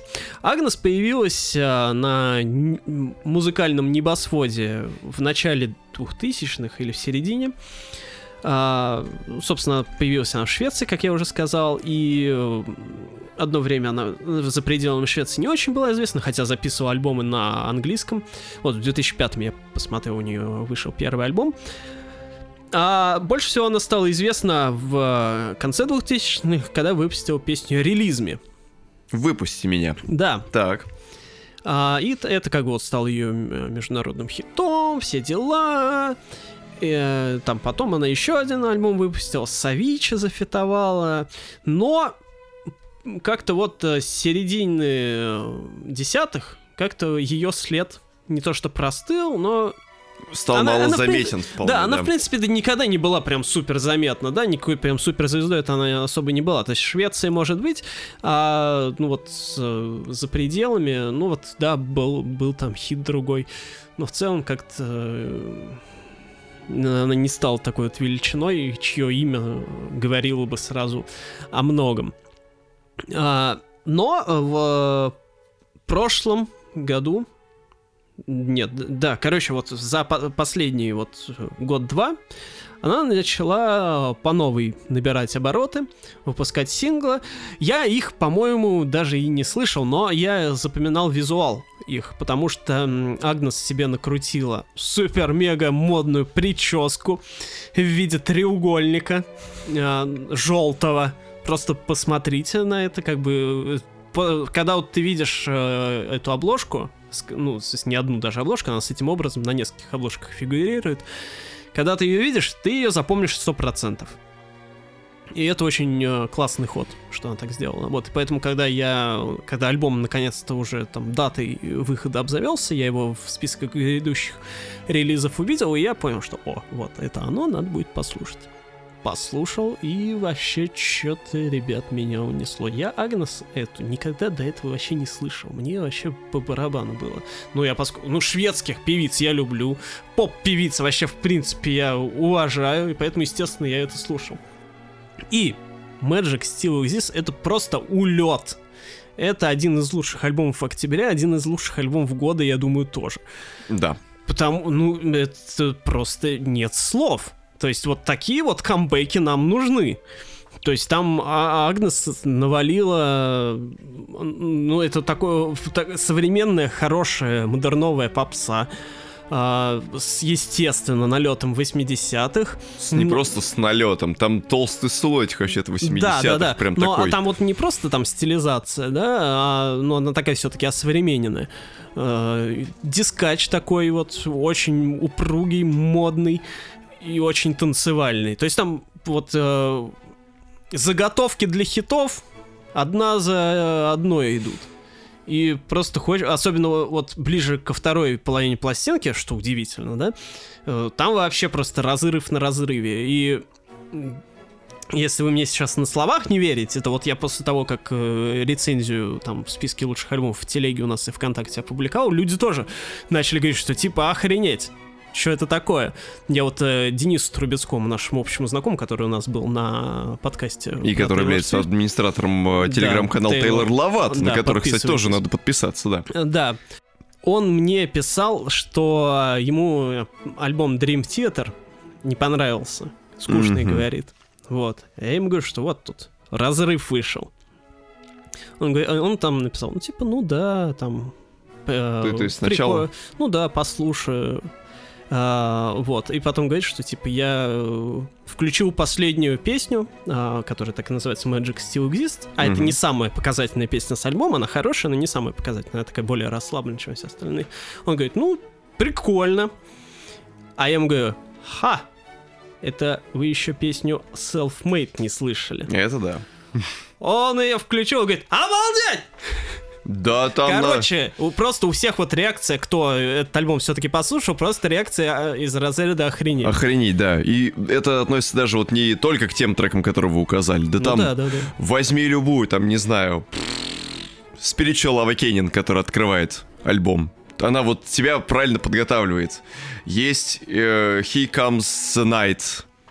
Тоже она вот, как по мне, офигенная. Есть 2 икса, есть 24 часа, есть Душа не имеет гендера, между прочим, даже Да. такая песня есть. И она тоже офигенная. В общем, честно, вот э, госпожа Агнес меня, как человек, который тоже о ней ничего ранее до этого не слышал, я прям пипец, ну меня прям вынесло. Вынесло, просто на берег. До этого я где там барахтался, у меня там сбоку э, где-то там Эд Ширен проплывает, где-то Элтон Джон со своими сессиями, а тут я прям послушал и прям вот вдохнул какого-то свежего воздуха. Пипец, честно, Да. я Это прям... вот как бы типичный черный лебедь, в плане, что вообще ничего не знаешь и не ожидаешь, а тут оно это... И оно тебе просто, блядь, по голове, извините, просто херачит. Да. Ну, я прям вот... А, Да. да. И я после этого начал переслушивать Дискографию, да? Агнес с самого начала. А первые два альбома, первый называется Агнес и второй называется Stronger, это такой м, типичный вот поп середины двухтысячных с такими немножко странными, на мой взгляд, аранжировками того времени, такими суховатыми, когда эхо еще не было модно накидывать по полной в духе 80-х такой вот типичная попса западная, да, а, того времени, вот. Но потом, а, он, они хорошие, но я не могу сказать, что они прям вот вау. Но потом я включил альбом а, 2009 года а, Dance Love Pop, где вот как раз была песня «Релизме», ее главный хит. Вот там вообще, вот это вот зашибись альбом. Вот это я всем советую, после того, как вы послушаете Magic Still Exists, советую послушать Dance Love Pop. Это что, что он получается, под этот альбом можно танцевать, и любить, и попировать. поп- попировать. Да. И папируса возьмем. Вот. а, он, там, кстати, тоже есть треки по 80-м. Ну, конечно, по 80-м, как их понимали в 2009 году, то есть немножко со своей спецификой. Но, в общем, это прям вот э, очень хороший альбом. Я его прям два раза подряд послушал, а это уже показатель. Вот. Два раза подряд, это Да. да. Альбом э, Veritas, который вышел в 2012 году, я еще не слушал, но впереди еще предвкушаю. Вот, в общем, Агнес записывайте в списке своих любимых исполнительниц заранее. Прям. Да. А мы ее авансом в топ года сразу же внесем, потому Да. что, ну, достойно, достойно. Да. Давайте в Россию вернемся на пару альбомов, потому что есть о ком говорить. Мгм. Вот. И мы передаем привет. Мы передаем привет родителям участников группы «Привет». Потому что они нас об этом попросили. Ну да. Прямо в названии своего альбома. Группа «Привет» выпустила свой новый альбом «Передайте моим родителям». И мы передаем их родителям, что группа «Привет» продолжает держать высоко марку русского инди-попа. То есть в прошлом году, в прошлом же вроде, да, По-моему, да. они выпускали, Они, у них вышла поп-музыка. да, свой дебютный альбом поп-музыка они выпустили, отличный. Кто не слышал, Ну, это послушайте. поп-музыка, как бы. Да. Там сложно, с одной стороны, что-то испортить. Кажется так. Да. Мы о нем и писали, и говорили, все дела. Да. Вот. И это как бы была такая хорошая, перспективная группа, да? У них был такой несколько простоватый саунд, но со своими какими-то С интересными крючочками, да. идеями. Да. Но как бы им было еще куда развиваться, скажем так. И они как развились, я, если честно, такого не ожидал. Потому что вот альбом «Передайте моим родителям», вот передайте моим родителям, что это тоже альбом будет в топе э, года русского. Передаю родителям Антона Юрьевича, что альбом группы «Привет», передайте моим родителям, входит в топ года 2021 по версии журнала «Всякая годная попса». Да, а в чем же секрет? Да секрет в том, что а, если вот а, альбом поп-музыка, он был такой несколько камерный, несколько простоватый, а, то альбом «Передайте моим родителям», ну там просто стадионный масштаб почти уже назревает.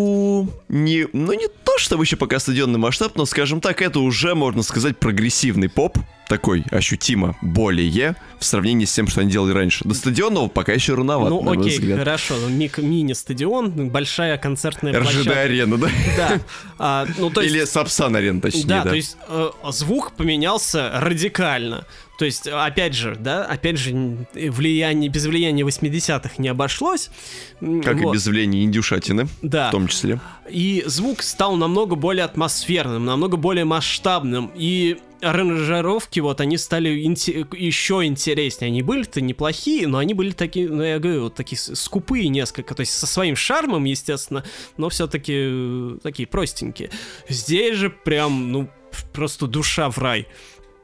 А, надрыв в песнях, мелодии какие.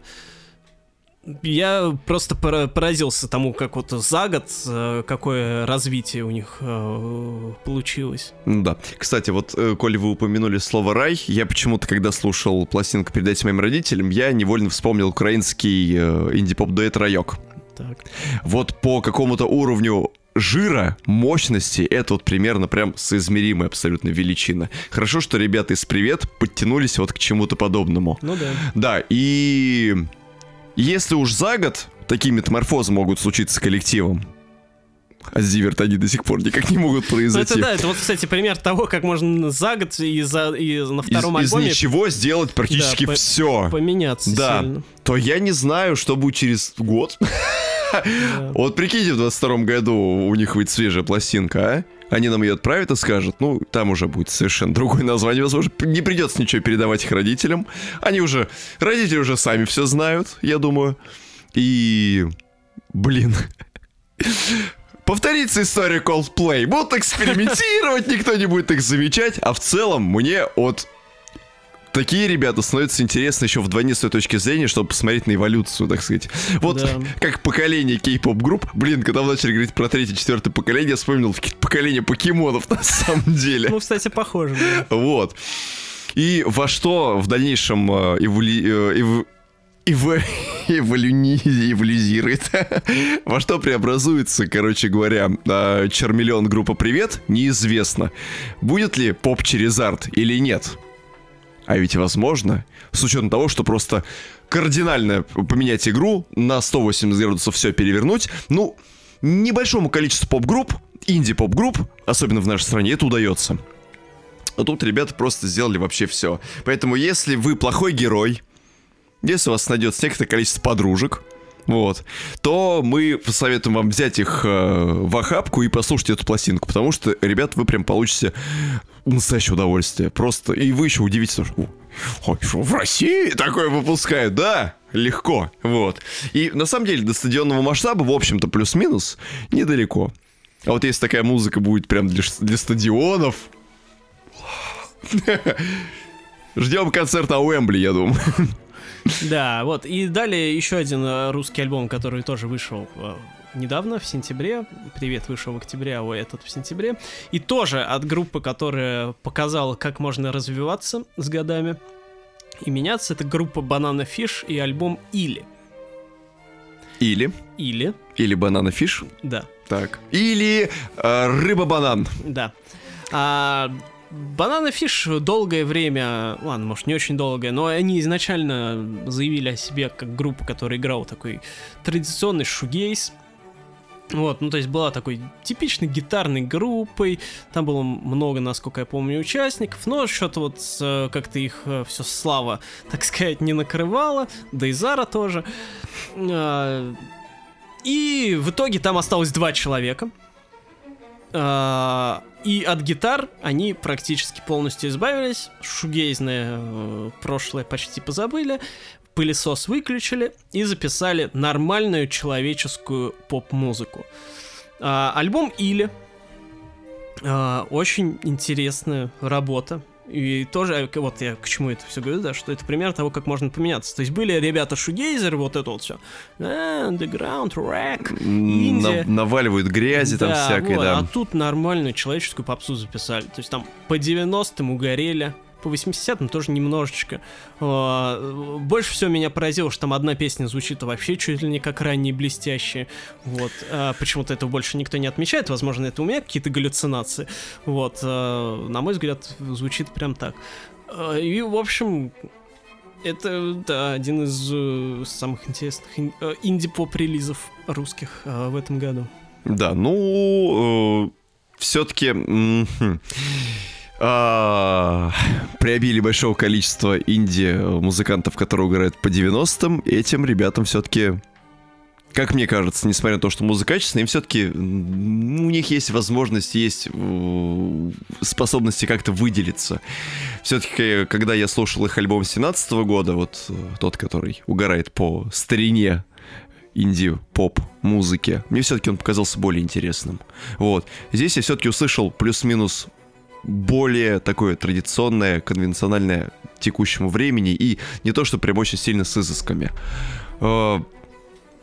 Хочется все-таки, вот если они вот к этому угару электронному добавят немножечко гитарок, самую малость. Да у них там есть гитары. Да. И еще больше гитарок. Больше да ну... гитар царю гитар. Нет, и, слушай, и, это, и если они поймают какой-то, если они поймают какой-то баланс между двумя вот этими компонентами, тогда... Баланс. Всем баланс. Вот, а, именно, всем нет, баланс. Вы долгие да. годы ходили под флагом синт-шовиниста. Чего вы мне сейчас тут рассказываете про гитары? Я услышал постпанк там, где его нет даже, О, насколько да, вам помнится. Точнее, наоборот.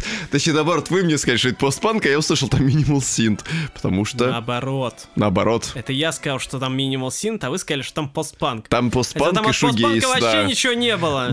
Когда-нибудь мы про этот альбом людям уже расскажем, а то, они, а то они думают такие, пишут в комментариях, а что это за альбом, о котором вы вечно говорите, а никому, в принципе, ничего не надо надо. Вот, просто здесь вот уход из крайности в крайность немножечко, как мне показалось, обезличивает. Достигнем дзена, и будет как надо. И по-русски пойте, ребят, самое главное. Вообще офигенно. Вот. Да, они же еще и на английском раньше пели. Да! Собственно.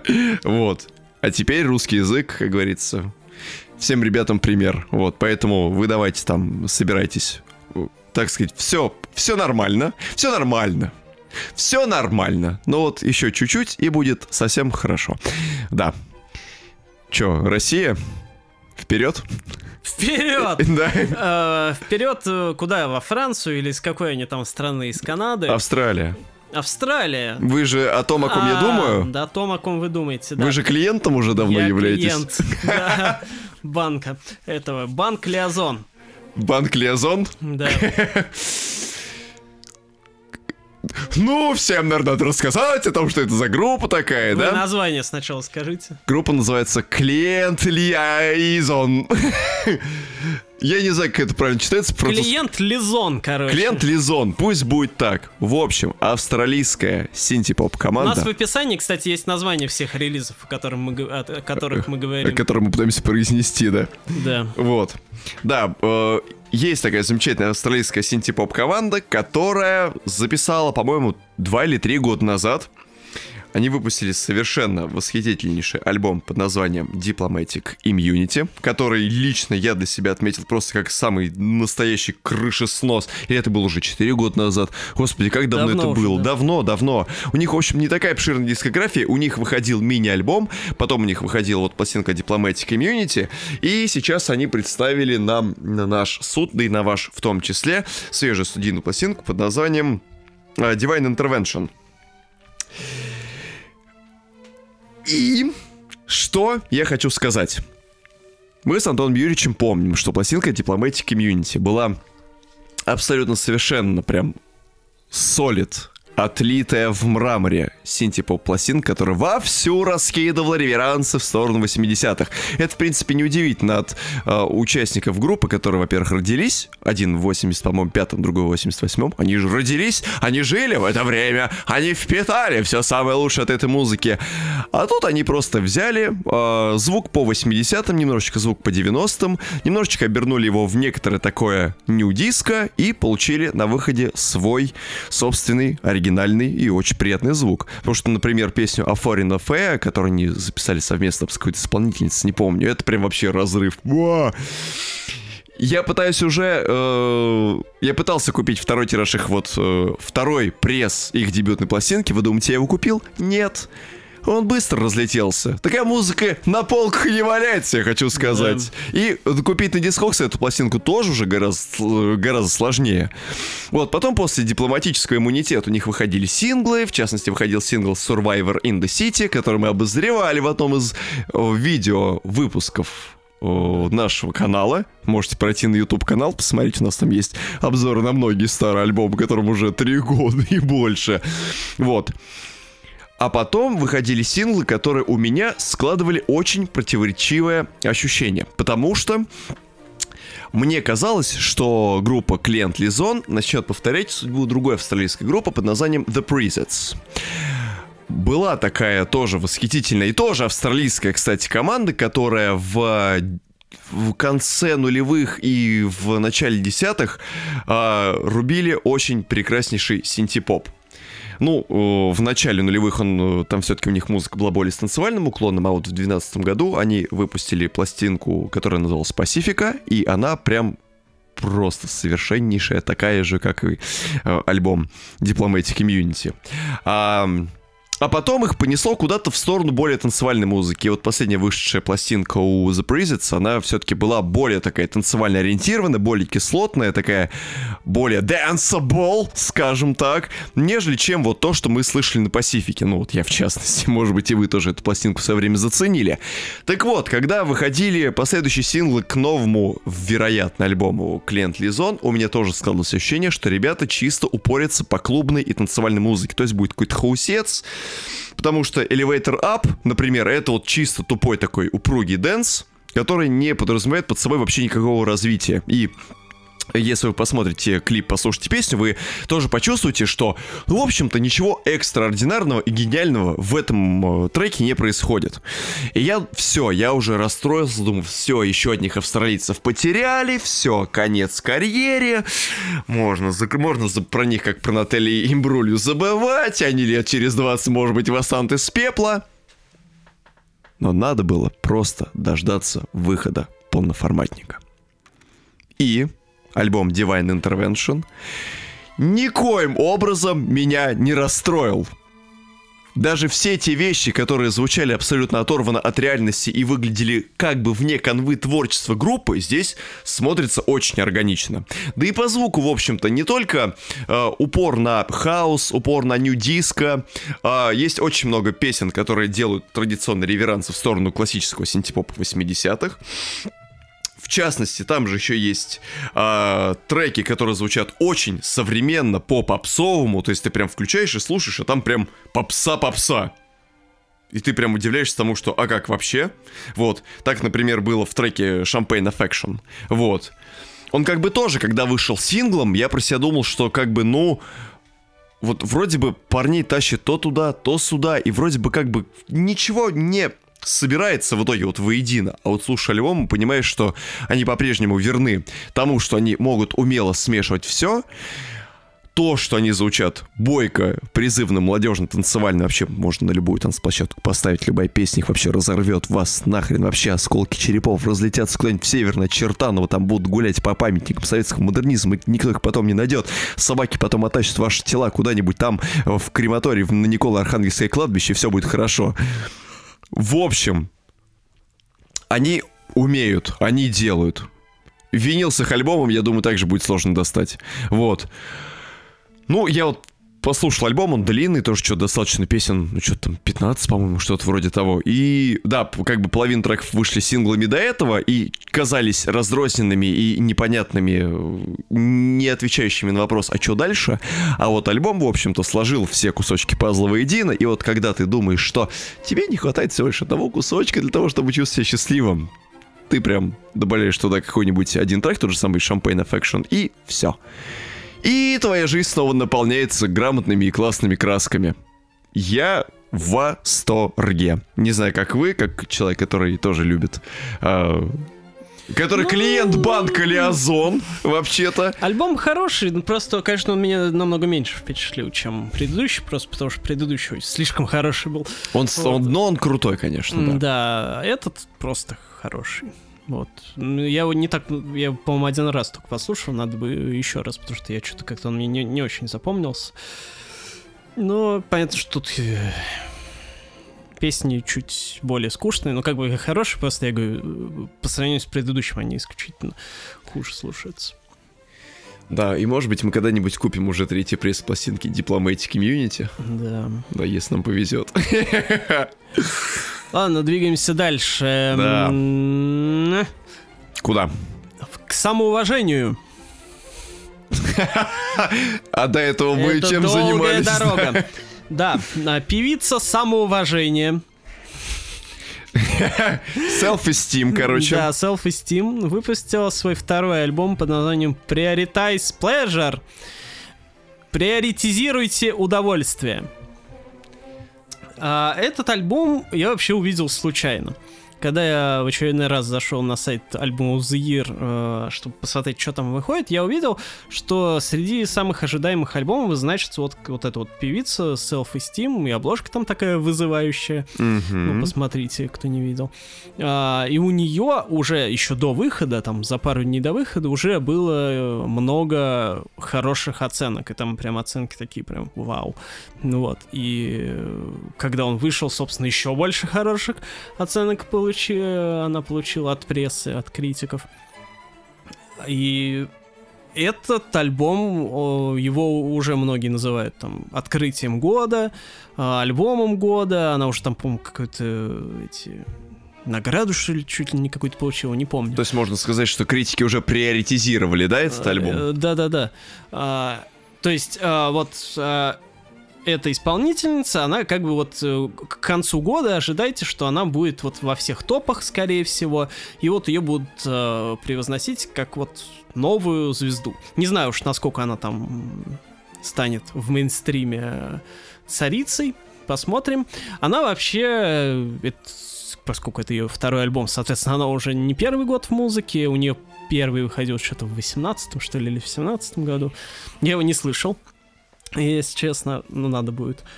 А, и она, соответственно, музыки не первый год, то есть как бы это не с нуля прям так вот возникло. То есть у меня-то, конечно, изначально было впечатление, что типа это просто никого а, с улицы подобрали и вот так вот за самоуважали. Но нет, она как бы к этому планомерно шла.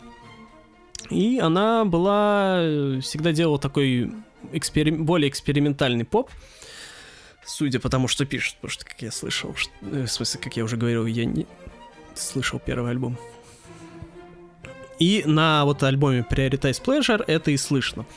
Потому что он ну, критики, они всегда ценят, да, они всегда э, что э, отмечают, э, или где есть какой-то концепт, там, или где защищаются чьи-нибудь права, и, то есть где какая-нибудь есть очень выпуклая повестка социальная, или где а, есть какая-то откровенная попытка сделать попсу умной.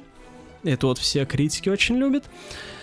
Ну и мы в данном случае как бы не, я по крайней мере, не исключение, потому что Self-Esteem действительно делает такую нетрадиционную попсу. То есть вот альбом Prioritize Pleasure, он, конечно, звучит в целом мейнстримово, но в то же время э, нетипично. То есть в нем, конечно, полно элементов, которые можно и у других услышать, но в целом ей удалось сделать не то что уникальный звук, но отличающийся, по крайней мере, от других. То есть там вот вроде вы слышите какие-то некоторые песни, да, ну, стандартный такой поп э, с синтовыми элементами, а потом внезапно там где-то начинается госпел играть, где-то она гитар наваливает. Ну, то есть само по себе, конечно, навалить гитар в этом ничего такого удивительного нет и экспериментального, но вот ей как-то за счет э, сонграйтинга в плане э, построения структуры песен ей удается э, делать вот интересные вещи.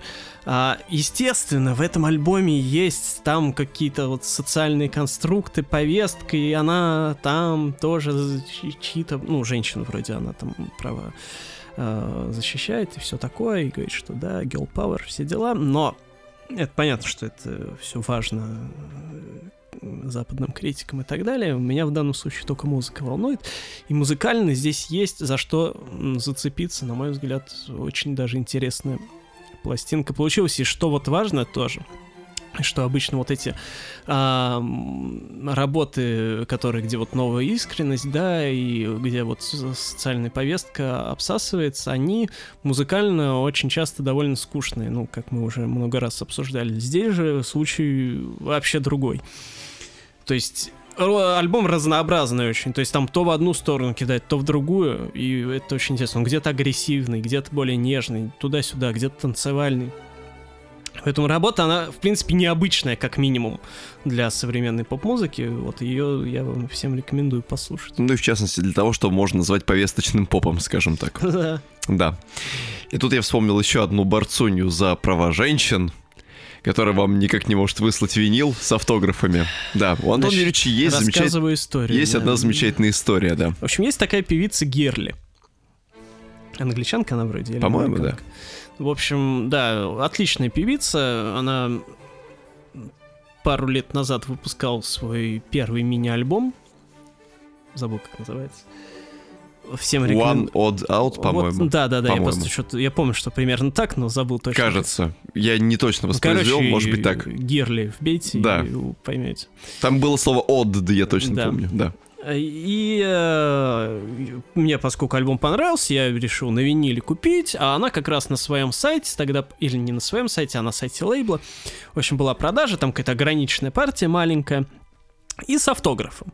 Вот, ну я думаю, и там с доставкой выходило нормально, недорого, но я решил, круто. А всегда же круто купить э, альбом исполнителя с автографом, вот еще до того, как он супер прославился, и когда он перестал альбомы с автографом делать. Вот, поэтому я такие шансы стараюсь не упускать по возможности.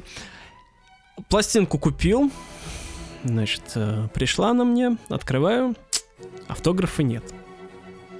Я, значит, пишу э, на лейбл, ребята, автограф-то где? Они говорят, «А, а, а». ну, короче, ничего такого внятного не сказали. Говорят, давайте мы вам вышлем сейчас это, еще одну копию. Я говорю, окей, хорошо, высылайте. Приходит мне вторая копия. И что? Там тоже нет автографа. Я говорю, ребят, алло, Не смешно. да. А, они говорят, ну, а», и вернули деньги. Так Антон В Юрьевич итоге есть. у меня есть две бесплатные пластинки Герля. Обе без автографа. Я бы хотел все-таки платную, но одну с автографом. А, да, вот, поэтому у меня теперь всегда, когда я встречаю ее где-то, у меня всегда флешбеки вьетнамские начинаются. Вот, и тут вот она выпустила свой второй мини-альбом Damsel in Distress. И что вы думаете? Она продает альбом с автографом у себя на сайте. Будете Правда, брать? э, Блин, я не знаю. Она выпустит его, правда, в феврале только. Вот, еще там какие-то она временные татухи туда кладет, и еще что-то забыл чего. Ну вот, да. Теперь вот такая вот такая вот у меня история. А Гирли я все еще рекомендую слушать. Несмотря ни на то, что она оставит вас без автографов, скорее всего. А, потому что это отличный боевой поп. Именно такой вот агрессивный в меру. А, агрессивный поп это всегда круто, когда он пытает, не, не пытается быть таким нежненьким, а такой он бьет прям это в висок. Вот здесь в целом оно, она продолжает всю ту же линию гнуть. Мне чуть меньше, конечно, понравилось, чем вот э, предыдущий мини-альбом, но, в принципе, все еще достойно. Да. Двигаемся дальше. В Израиль. Вот куда мы вообще почти никогда не Пипец, заезжаем. вокруг света, блин, Да. за 80 дней, ну. Да, тоже довольно очень неожиданное открытие этого месяца, этой недели. Артист под, под именем Мергуй. Я не знаю, если честно, как его правильно читать. Наверное, на иврите он читается по-другому, как Мергуй. Мергей там, да. Ну, короче, вот- Наши израильские слушатели, напишите в комментариях, как правильно да, читается в это имя, да. Латиницей пишется Мергуи. Э, И с точкой. Вот, а альбом у него на стримингах на иврите называется, поэтому я вам скажу перевод э, на, англи- на русский. «Не будь одиноким» называется он. Поэт- Потому что на иврите я даже понятия не имею, как это читается. Вот. Да, чем же интереснее? Если вы думаете, что сейчас будет какой-нибудь Клезмер, нет, ничего такого. В принципе, от э, израильской музыки тут только слова. название, по- Поет он Мгм. на, на иврите, соответственно. А внутри э, спряталось э, четыре песни там, по-моему, по факту. То есть э, в трек-листе это семь, конечно, но три там это так приговоры э, смертные. А, Четыре песни, три из которых сделаны по ультра 80-м. То есть я понимаю, что мы сегодня, конечно, уже очень много говорили про 80-е, и вам, наверное, это уже надоело, но если вот, вы любите максимальный эпичный размах 80-х, вот со всей их э, доведенной до максимума эстетикой, то вот это эти песни, потому что это вот прям синтач, дискач, максимально по полной, просто улетные абсолютно треки, великолепные. Если вам было мало 80-х, то, пожалуйста, их послушайте, потому что я тоже э, приятно вдохновился. Вообще у израильтян с синтой, в общем-то, порядок. Я некоторое время назад рылся в израильских каких-то андеграундных а, синтепопа и минимал вейв релизов и, в общем-то, даже нашел для себя кое-что интересное. Вот. А еще я вам, помните, скидывал трек э, Шальвы Берти, дебютный, он тоже прям звучит как дискач-дискач. Было бы неплохо где-нибудь, конечно, его услышать в полном формате, потому что он издавался на пластинках в цифре, вы именно его нигде не найдете, но вот есть один трек, который шляется по просторам Ютуба. Если вдруг вы израильтянин, который нас слушает, и у кого есть э, дебютная пластинка Шальвы Берти, напишите нам в контактную форму, так сказать, и э, скажите, как мы можем забрать у вас эту пластинку. Но если вам было мало 80-х, я думаю, вам надо еще навалить 80-х, потому что 80-х, как мне кажется, много не бывает. И мы летим в США. Не знаю, сколько стоят билеты из Израиля в Соединенные Штаты, но я думаю, это приличных денег Немало. достаточно, да, может нам стоить. И конкретно мы с вами вспомним коллектив, который у многих любителей жанра Minimal Wave так или иначе на слуху, Антона Юрьевича тоже, у меня, в принципе, тоже, у некоторых наших У меня он на слуху благодаря вам. Да? Только? Да. То есть у вас не было того времени, когда вы э, прикалывались по альбому It's Immaterial, вот который самый известный у коллектива Black Marble? Насколько я помню, нет. Нет. Но, в общем, рассказываю такую историю. Эм, Американский коллектив под названием «Черный мрамор» э, существует на планете Земля уже порядка, что там, 10 с чем-то лет, и за это время успели очень сильно залететь в сердца многим фанатам холодной, мрачной синтезаторной музыки. В частности, очень многие отмечают э, пластинку 16 года под названием It's Immaterial, которая на долгое время стала таким э, своего э, рода иконой в иконостасе э, традиционных Minimal Wave релизов десятых годов.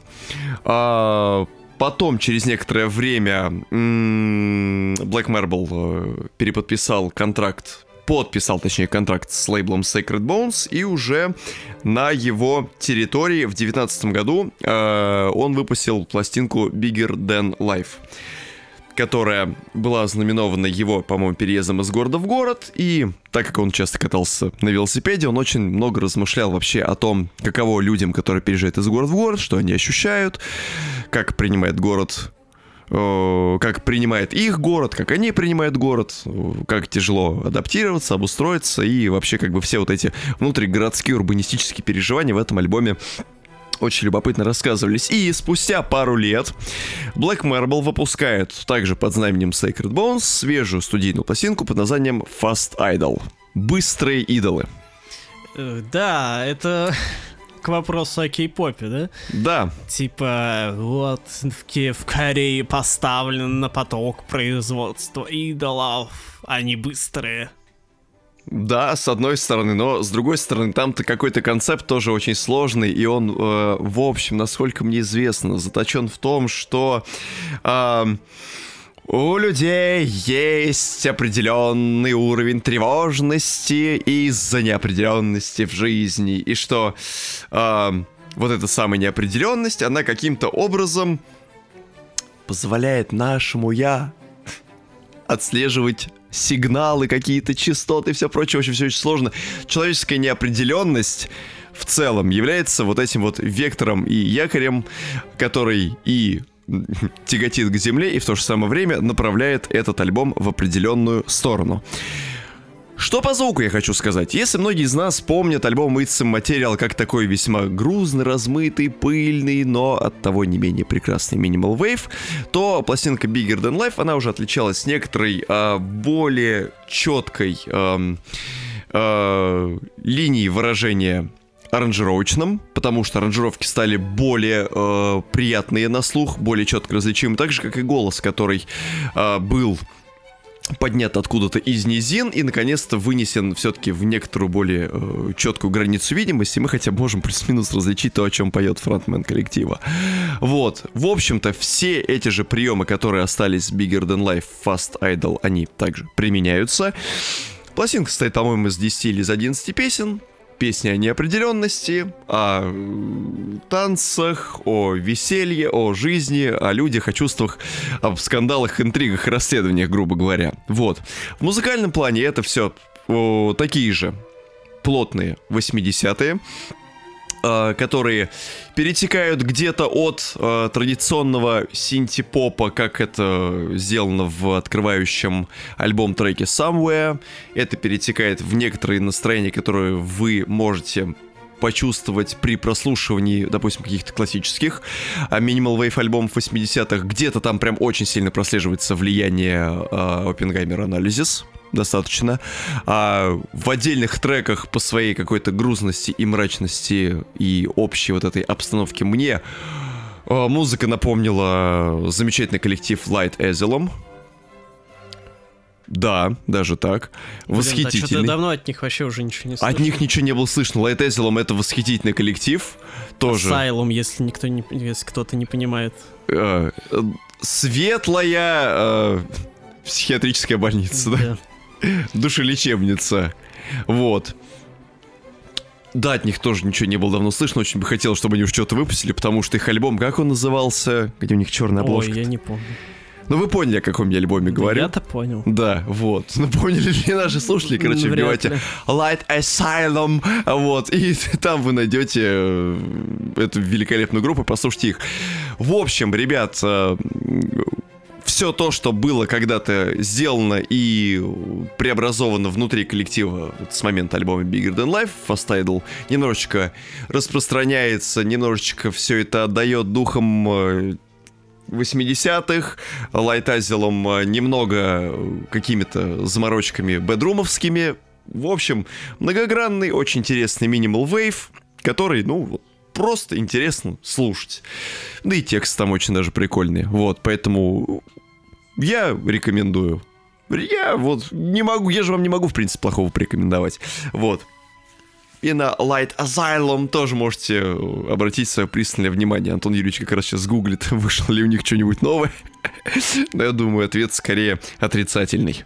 В описании есть э, название всех релизов, э, которые мы сегодня обозревали. Также слушайте наши плейлисты ВКонтакте и на Яндекс Музыке, где собраны все главные новинки недели, Телеграм, ВКонтакте и все такое. Ну, вы все это знаете, раз вы до сюда дослушали, скорее всего. Спасибо вам еще раз. А с вами были Авангард Модернизмович. и Анастас Поп Димитров.